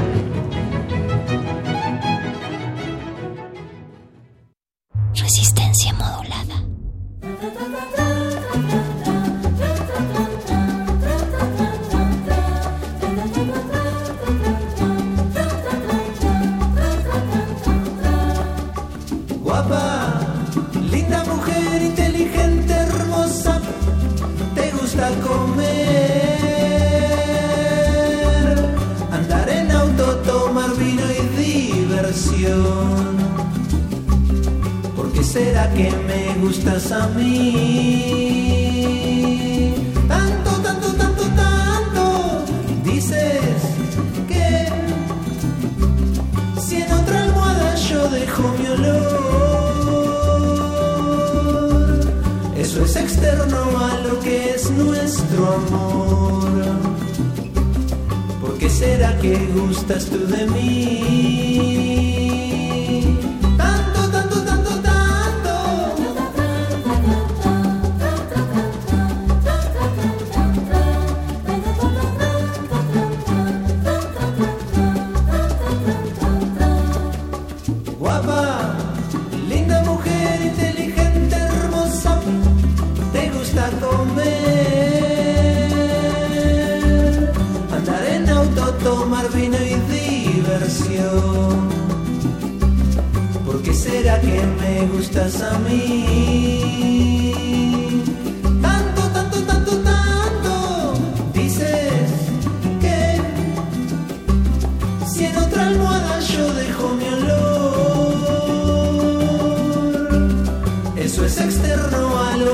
Nuestro amor. ¿Por qué será que gustas tú de mí?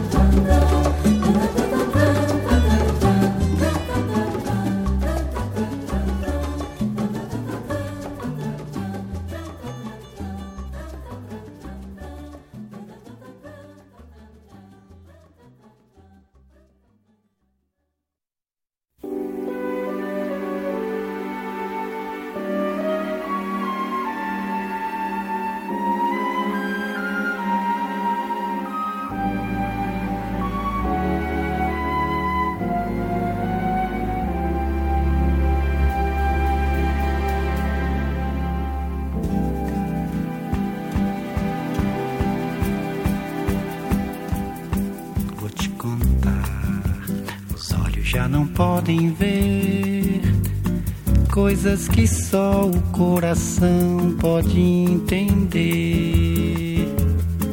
Fundamental é mesmo amor, é impossível ser feliz sozinho. O resto é mar, é tudo que eu não sei contar. São coisas lindas que eu tenho pra te dar. Fundamental é mesmo o amor, é impossível ser feliz sozinho. Da primeira vez era a cidade, da segunda ao cais e a eternidade. Agora eu já sei da onda que se ergueu no mar e das estrelas que esquecemos de contar. O amor se deixa surpreender enquanto a noite vem nos envolver. Vou te contar, os olhos já não podem ver coisas que só o coração pode entender.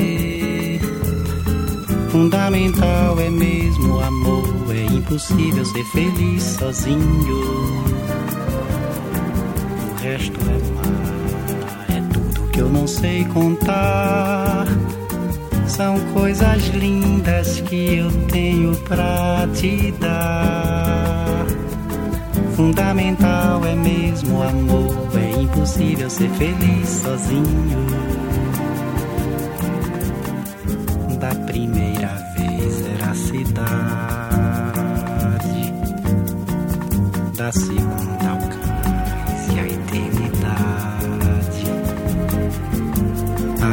Já sei da onda que seguiu no mar e das estrelas que esquecemos de contar. O amor se deixa surpreender enquanto a noite vem nos envolver.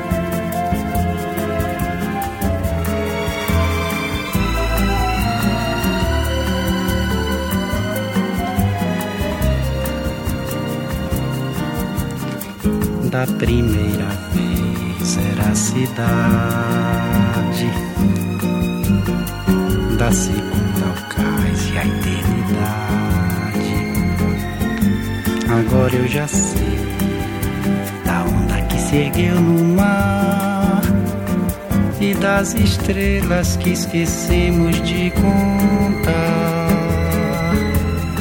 O amor se deixa surpreender enquanto a noite vem nos envolver.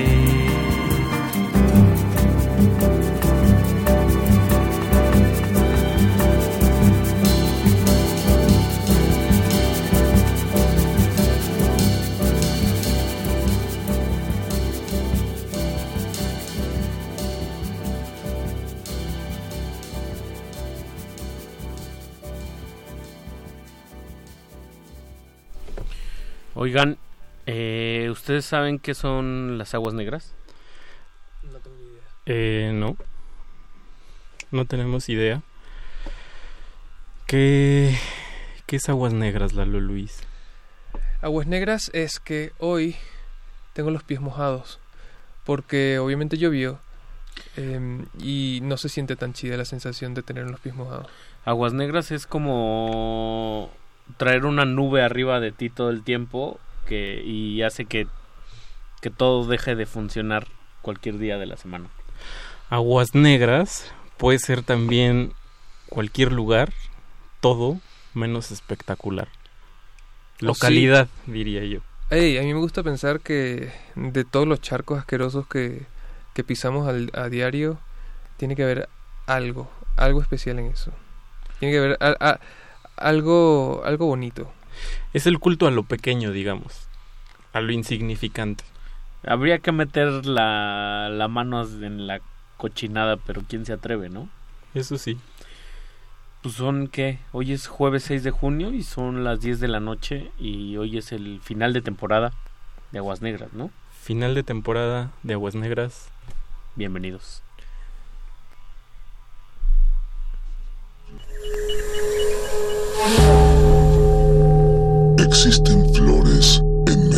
Los pantanos. Ecosistemas entre los charcos. La basura de unos es el tesoro de otros. La realidad es una máscara. Y cada una de sus verdades, una historia. Aguas negras. Ensuciamos porque la renovación está en limpiar. Limpiar.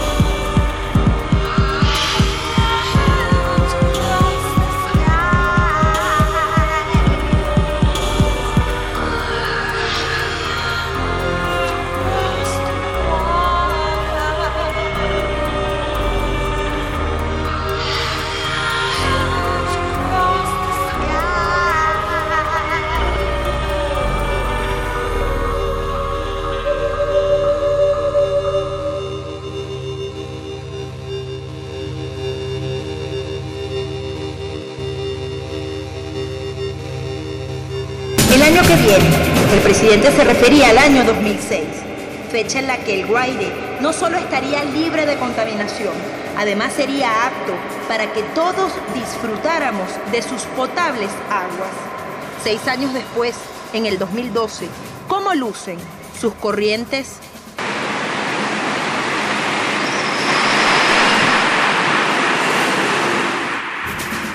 Proceso de saneamiento del río Guaire se inició en el año 2005 y según la nueva promesa de las autoridades estará limpio en el año 2014.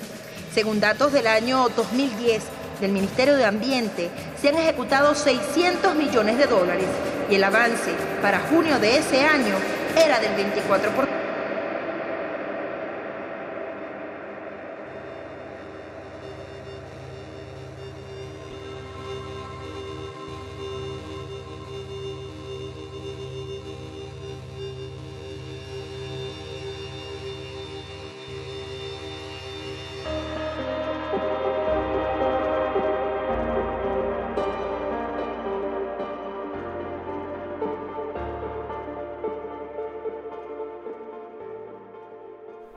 Y entre muchas otras cosas, también Aguas Negras es una serie radiofónica eh, compuesta, articulada y descompuesta y desarticulada por Mauricio Orduña, Ricardo Pineda y Eduardo Luis Hernández. Tú te tocó decir tu propio nombre.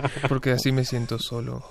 Oigan, pues eh, siento como que nos bajamos de un submarino de alguna manera. Estar eh, en ese en ese viaje de cuatro emisiones y de repente llegar a este final de primera temporada estuvo raro. Sí, estuvo raro, pero como bien lo hablamos tras bambalinas, era saludable eh, hacer contacto con, pues con, con los escuchas de alguna manera, porque digamos es Aguas Negras también es como un disfraz, ¿no? Exacto. Como, como una máscara. Y, y pues vaya, terminando el numerito, hay que salir del telón y, y decir, bueno, fue esto. también la gente quizás eh, no, no, se, no se esperaba, eh, no sé, hay muchas cosas que, que yo digo que son un poco experimentales, entonces un poco para aterrizar qué, qué, qué, qué, es esto. Quien ya está haciendo contacto con Aguas Negras también, eh, ahí es el querido Pablo Extinto, que dice que aguas negras son las letras que se hunden en un vaso de coca, ron y destrozan la ilusión. Y nos manda una, una foto con una especie de espejo charco estrellado muy bonita, muy poética. vamos a Pues va, va por ahí, Pablo Extinto retweet porque sabe de qué va Aguas Negras. Exactamente, retweet y palomita. Han pasado cuatro emisiones para quienes nos están sintonizando y no saben muy bien de qué va. Aguas Negras son pues, unos viajes sonoros ficticios, reales, de que desdibujan esa onda y que se apoyan en la idea de los ríos urbanos, ¿no? Exacto, digamos, eh, principalmente fue concebido como, como un lugar para un lugar en la radio, en la, en la emisora, en la frecuencia, en resistencia modulada para hablar de pues de la ciudad, pero desde su lado oscuro, descuidado, desgastado, no sé. Que puede convertirse en el día a día, en, el, en, el, en lo que en verdad es. Claro. Eh, en la, lo que estamos acostumbrados y no nos damos cuenta. Sí, y también justo eso que dices, Lalo Luis, es, es como muy importante porque, digamos, también se basa mucho en aquello que es tan normalizado, tan tan simple que se te olvida, ¿no? Totalmente. O que se olvida en el, en el devenir diario, en el caminar diario, en lo cotidiano, digamos. Todas esas cosas que se nos diluyen en ese momento tan anodino. A mí me, me pasó ahora que, que, escuchaba cada jueves a las 10 de la noche Aguas Negras. Ah, sí lo que, que me pasó como, que me pasó como algunas emisiones estaba me agarró como caminando y justo eso que mencionas Mauricio como como que a veces se olvida como lo más básico porque ya uno está en automático. Exacto. Y me tocó que, que me extrajeran una muela. y no sé, todo ese problema con aguas negras me hizo activar un sentido de conciencia sobre respirar. ¿Qué, ¿Qué, tan importante es respirar bien? Que a veces no respiramos bien o no, o no nos damos cuenta cuando ya estamos respirando a ritmos distintos y eso altera todo nuestro, nuestro organismo. Y, y tu percepción del contexto también podría ser, ¿no? Exacto, si uno pusiera atención en esas cosas que a veces olvidamos, pues igual podríamos tener otro tipo de conciencia especial y un control sobre nuestros sobre nuestros actos que, que, a veces parecen inconscientes. Pero un poco eso es la idea del río urbano y de aguas negras, que hay cosas como por debajo sucediendo, ¿no? Exacto.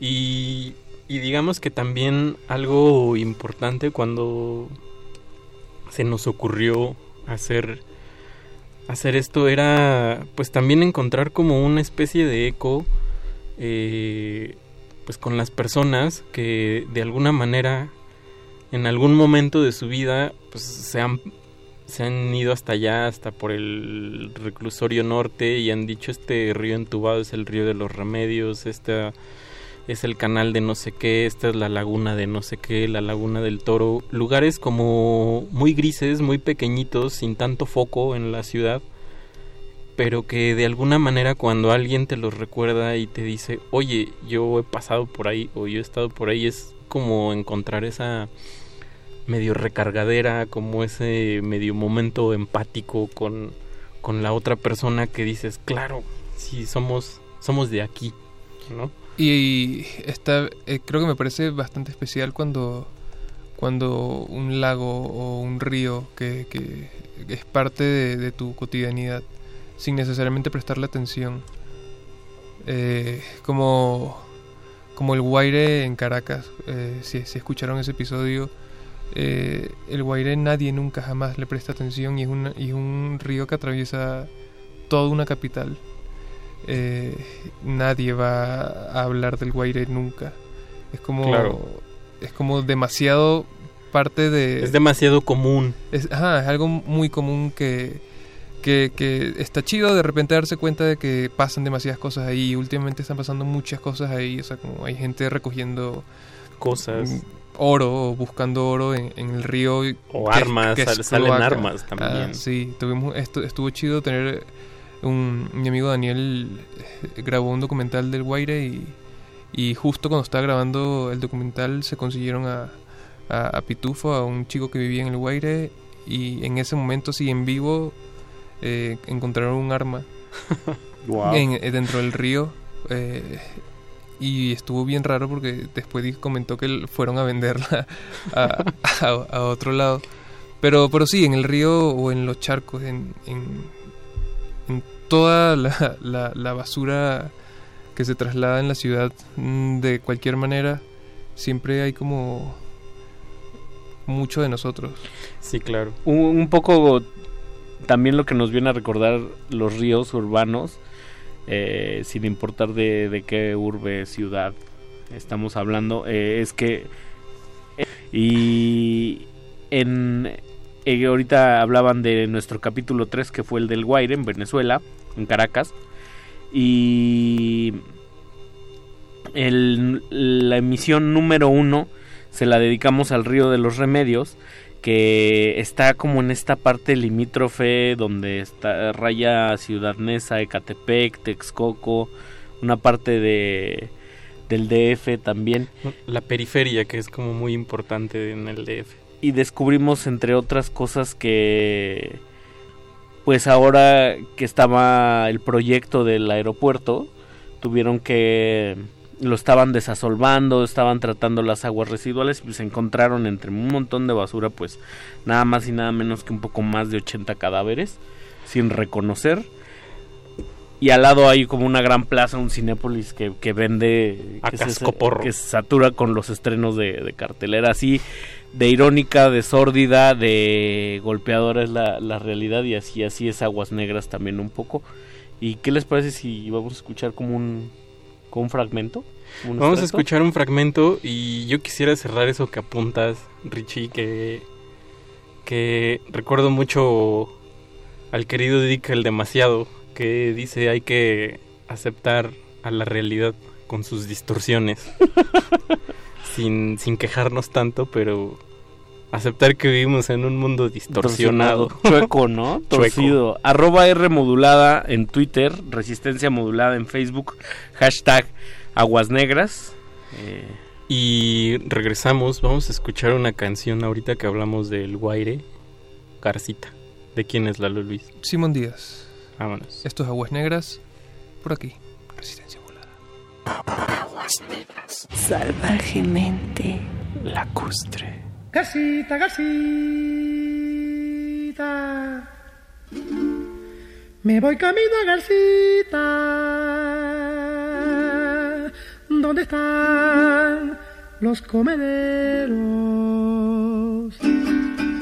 Donde la palma y el río aumentan mi desespero.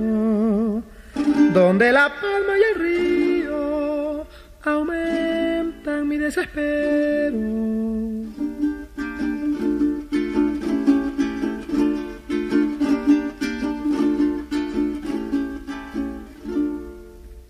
Río crecido, río crecido, rebaja tu tempestad, que los chinchorros de noche se mueren de soledad, que los chinchorros de noche se mueren de soledad.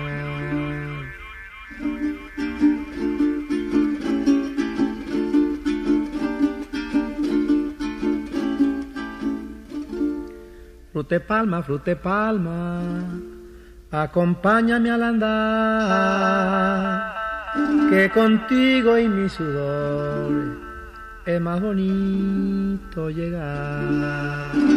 Que contigo y mi sudor es más bonito llegar.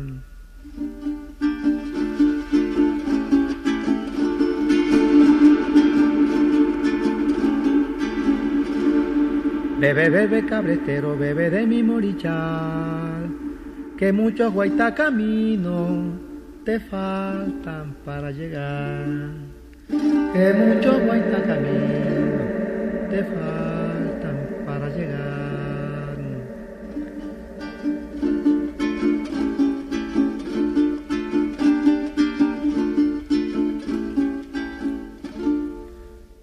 Me voy camino a Garcita. ¿Dónde están los comederos? Donde la palma y el río aumenta mi desespero.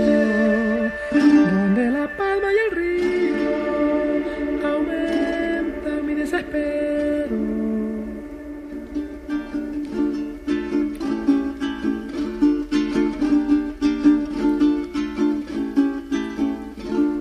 Río crecido, río crecido, rebaja tu tempestad, que los chinchorros de noche se mueren de soledad, que los chinchorros de noche se mueren de soledad.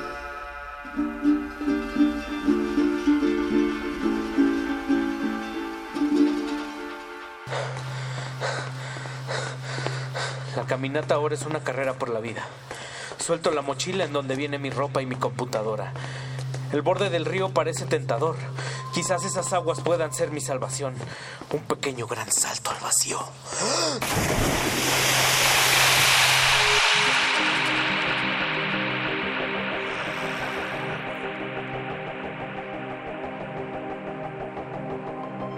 Aguas negras. Aguas negras. Hasta allá fue a dar mi voto.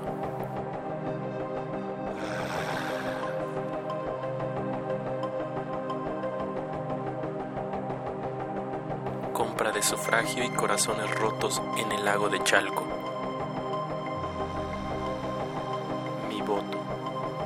Compra de sufragio y corazones rotos. Mi voto. En el lago de Chalco. Voto.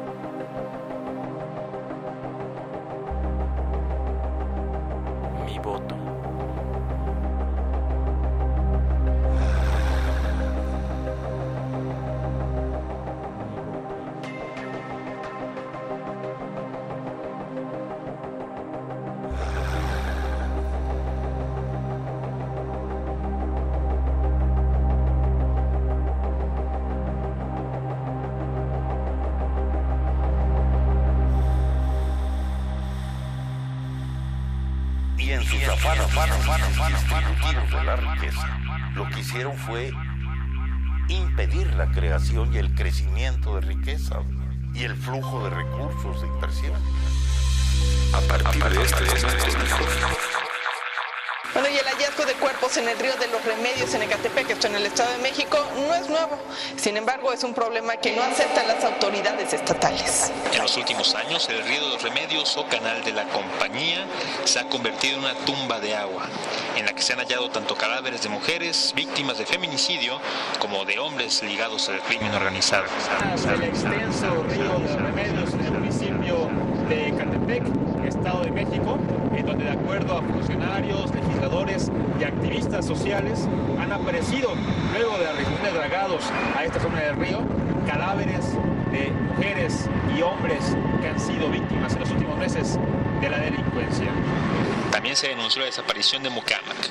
Los familiares de las desaparecidas acusaron que no hay avance en las investigaciones por parte de la Procuraduría Estatal.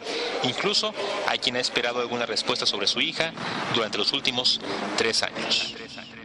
Desde el nacimiento de su cauce, ubicado al centro-sur de Ciudad de México, se encuentra el Río de los Remedios, afluente que atraviesa las alcaldías de la Gustavo Amadero a Capotzalco y conectando con el Estado de México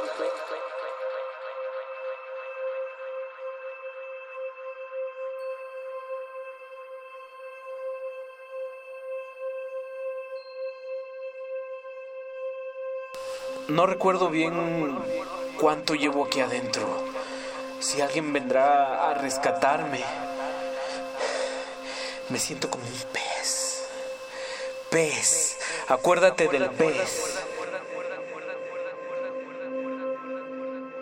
Tampoco sé qué fue primero. Si la pobreza, la falta de agua o el aroma a muerte. Sentirse aprisionado por la negrura de un caos interminable. Corriente. La maldita Lo que pasa en uno es reflejo del otro. A veces me gustaría no ser humano. Tal vez un pez. Pez. Acuérdate del pez. Diluirme. Convertirme en vapor. Y no volver más. Diluirme. Convertirme en vapor.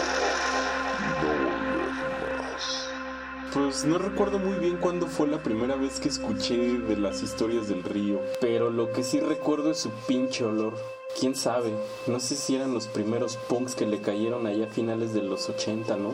O no sé, igual ese aroma, pues era el olor a muerte, ¿no? La maldita corriente.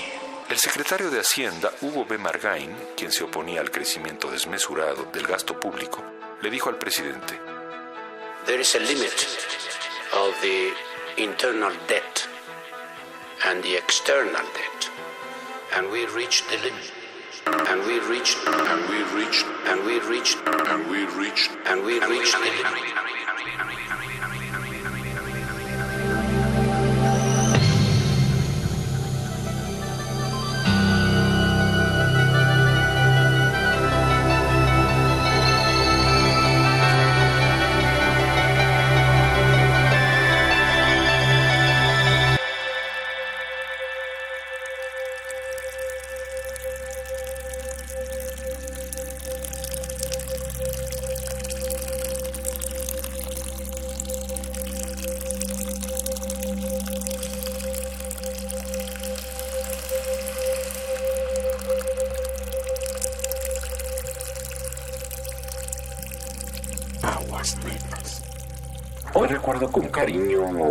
Ese lago donde pasé mi juventud en sus orillas, tirando piedras, donde viví mi primer beso y que hoy se encuentra sepultado por la miseria, el comercio y el descontento.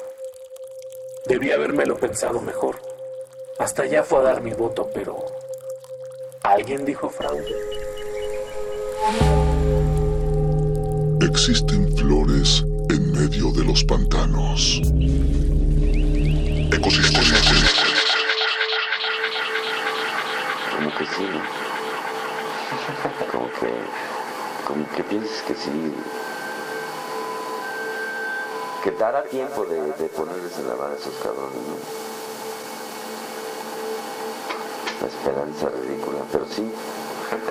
Cuando ves a los chavitos, cuando ves a los niños, cabrón, cuando ves a los pinches niños, dices, a huevo, ves la pinche, la pinche hierbita, ¿no? Crecer así, sientes que... Aguas negras. Ya estamos de vuelta. Aguas negras. O vamos al principio, ya no sé. Es un río, eso es lo interesante de los ríos, que uno no se vaya en ellos dos veces. Las mismas aguas, negras, aunque sean negras. Aunque sean negras, siempre hay un, una pestilencia distinta. Y una cosa también, o sea, sí puedes ir al origen del cauce y a la desembocadura, pero por lo general cuando te metes a un río estás en medio siempre como la vida, cuando naces ya había antes. Ajá. Y cuando te mueres va a seguir un después así enorme, todo, todo va fluyendo. Entonces, eso también en el, como los gringos llaman el big picture, es de alguna forma un recordatorio amistoso de lo insignificantes que somos. Lo pequeño, lo, pequeño, que, somos, y lo insignificantes ante el pues ante la inmensidad del universo o de la idea de tiempo también, ¿no? Que es a veces apabullante. que hay mucha gente allá afuera que medio se saca de onda con aguas negras, porque no sabe bien qué está pasando, pero parte de la magia un poco es no develar, ¿no? Exacto, es como medio dejar el, el truco a, a medias. Pero también ahorita me acordé de algo que una vez, justo en esta cabina, Matt Escalante dijo de su película, y creo que viene muy al caso y que dijo yo al principio quería una película para espantar. quería que la gente se espantara. Y un poco se retoma ese ese espíritu de la, de la resistencia, ¿no? Sí, claro. y pues bueno, eh, justo Aguas Negras, eh, pues sí está medio concebida en, ese tono medio lúgubre, pero pero como en ese límite también que, se te escapa la risa, ¿no? Ante lo apabullante o, lo tenebroso que de repente pueden ser algunas historias pues ya reales. Y, vamos, nació de, de, la destrucción un poco también, entonces... Eh, sí, claro. veníamos de otra cosa. de, otra cosa, se derritió. Solo cenizas quedan. y residuos. Y residuos tóxicos, ¿no?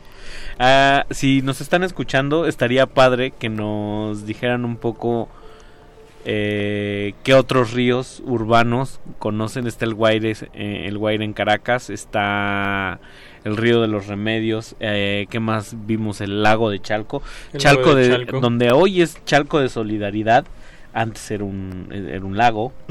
Eh, también abordamos... En Tláhuac hay otro lago también. ¿Cuál, ¿Cuál, otro pasábamos? Yo ando por el sur. Eh, el río Churubusco, que es uno de los más emblemáticos y que también, justo como decía Eduardo Luis, atraviesa pues, casi toda la ciudad entubada, ¿no? Total. Pero está entubado. Es una locura y a mí me parece bastante especial eh, esta ciudad está construida en agua. En agua, básicamente. Una, ciudad lacustre. Irónicamente, hay más de la mitad de la Ciudad de México tiene problemas de insuficiencia de agua hidráulica. O sea, tanto de agua de agua potable eh, como aguas de riego. Sí, eh, digamos que nos hemos ocupado en acabarnos el manto acuífero eh, que sirve de soporte para la ciudad, entonces pues, también se está hundiendo, ¿no? Y la catedral, eh, San Gregorio en el sismo de, de mm, del 19 de septiembre, pues es también un gran ejemplo de ese manantial que se explotó a más no poder y pues después se hundió la carretera, ¿no? y a mí me gusta pensar mucho también las sobrelecturas, las sobreinterpretaciones que son muy válidas y un poco también se hacen para eso, ¿no? O sea, ese no develar que del que hablábamos, ese sacón de onda también está colocado como un guiño ahí para que la gente dibuje. Claro. ¿No? Y la gente navegue el, el río a su a su placer y en ese tenor a mí me gusta pensar que Aguas Negras es un grito desesperado en medio del pantano cuando ya te hundiste en las arenas movedizas, es un grito desesperado y un puño cerrado así resistiendo arriba. claro. De la para mal y para peor si tú quieres, con la con la visión más oscura que pueda haber, pero de alguna manera se desquebraja un, pedazo de, de humanidad o, de belleza, como decía Eduardo Luis, ¿no?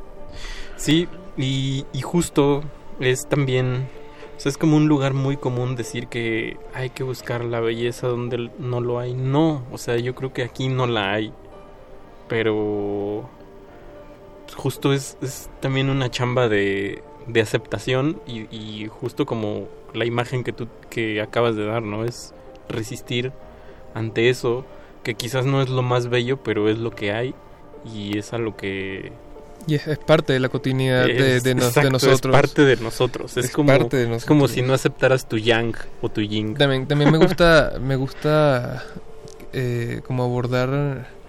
Hay, hay, hay, hay, mucho de política eh, sin, sin, sin tocarlo. Sí, sin tocarlo, sí. Eh, no sé, por lo menos en, en el guion del, del Guaire eh, está muy metido el tema de la política porque, porque Chávez prometió que el Guaire iba a ser saneado, que ahí se iba a bañar gente.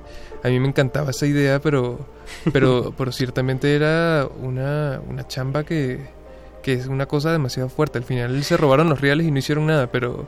Digamos, dejémosle en una promesa de campaña. Ajá, sí, total, promesa de campaña. No, si en Latinoamérica casi no hay de eso. no. Y esa risa nerviosa, ¿no? Justo ese, eso... ese efecto. Ese es el efecto, ¿no? Que ante lo que no alcanzas a razonar, ante lo absurdo, pues... Ya no queda más que... Aguas negras es el la risa incontenible en medio de, de un sepelio, por ejemplo. ¿no? no ok. sí, sí, sí. qué duro lo dijiste, pero. Es que hay, un, hay un grado de crueldad y hay un grado de honestidad y humanidad en, en, todo ello. Y, un matiz de cinismo, un poco. Sí, y. Porque el lado contrario es guardar la forma y guardar la forma en un país oprimido, en un país devastado, me parece más peligroso. Incluso hasta pasivo, ¿no? Exacto. Entonces, pues por ahí va. Pues por ahí va Aguas ¿Qué Negras. Se, ¿Qué se viene, muchachos? Se viene temporada 2 a partir del próximo jueves. Eh, más capítulos. Vamos a tener una retransmisión de la temporada 1 para quien se la perdió en, la en época de vacaciones. Para quien afortunadamente se la perdió, se la vamos a recitar en vacaciones. De igual manera eh, en Mixcloud también. Y vamos a, a partir de esta semana, vamos, a, estar, los cuatro primeros capítulos van a estar ahí en Mixcloud. Ya lo compartiremos de forma pertinente ahí en en nuestros canales de, de comunicación vía redes sociales. Ah, también hicimos a, manera de diversión, porque no es algo de lo que nos encargamos mucho, eh, hicimos el, Instagram de Aguas Negras, que es arroba aguasnegras.wap. Ah, por favor síganos. Eh, está, está divertido porque ahí vamos a ir colocando cada que pongamos en Mixcloud los episodios, vamos a ir subiendo como imágenes referenciales a, a esto ah, y podemos hacer en vivos también. Qué bueno, muy bien, me gusta... Me gusta ese ímpetu, muchachos, y, y esas ganas de, de, hacer cosas. Ganas de vivir. Exacto. ganas de, de, bañarnos. Y pues con esta lluvia torrencial, cual diluvio antes de las elecciones como en tu país. Ey, eso va, a estar interesante porque en la, en la siguiente temporada vamos a, a viajar varias veces en el tiempo. Wow. Preguntan por ahí si vamos a regresar en vivo. Tal vez. Pues quizás, digamos que es un acto protocolario después de cada temporada y de hacer nuestro numerito salir a dar la cara, ¿no? Exacto. Quitarnos la máscara y, dar la cara. Es verdad, me gusta. Como, como un poco también de señalar los responsables de, de, quiénes fueron. Nosotros, nosotros estamos aquí. Si hacemos. Si usted se ofendió, fuimos nosotros. vamos a ir haciendo screenshots de cada, en cada programa. Vamos a ir haciendo screenshots de, sus publicaciones, sus comentarios. Y a final de temporada los comentamos. Ah, eso está bien. Nos ocultamos para, nos ocultamos en el agua puerca para aventar pedradas. ¿Te imaginas que te asomas, te asomas al río y sale una piedra horrorosa y te, te da la cara, nosotros somos el autor de esas Claro, los nietos del sonido Laguna Verde. Y, nadie se va, nadie va a regresar al río para ver quién tiró la piedra. Todo el mundo va a salir corriendo. Todo el mundo huye. Eduardo Luis.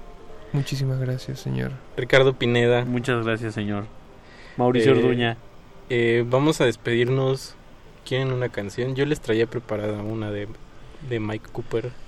Pero si quieren los dejamos con más aguas negras. Podemos las dos cosas, como de que no. Va, me gusta. ¿Por qué no encimado?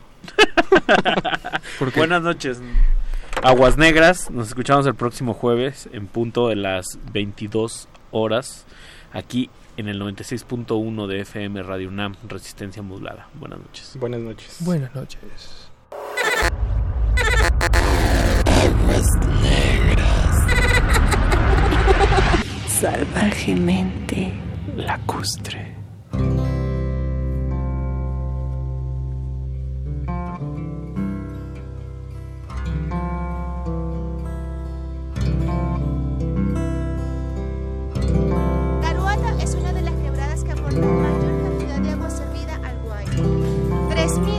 Segundo aproximadamente.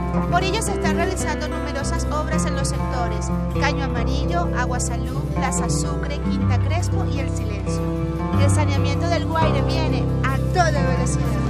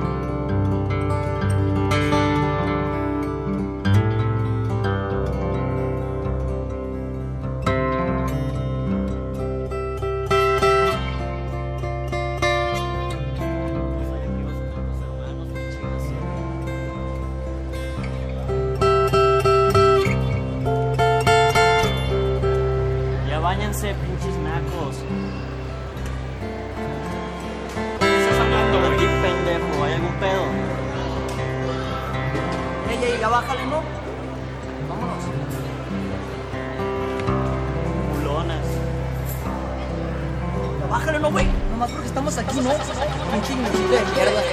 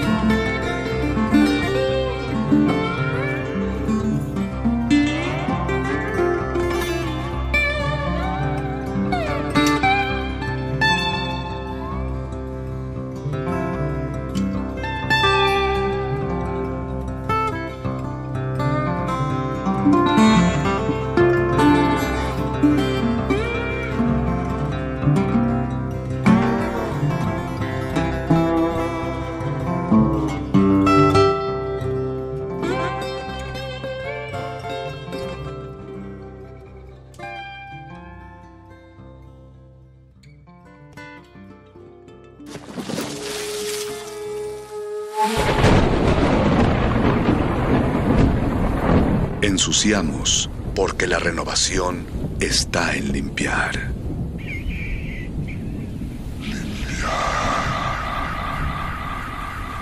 Limpiar. Aguas negras.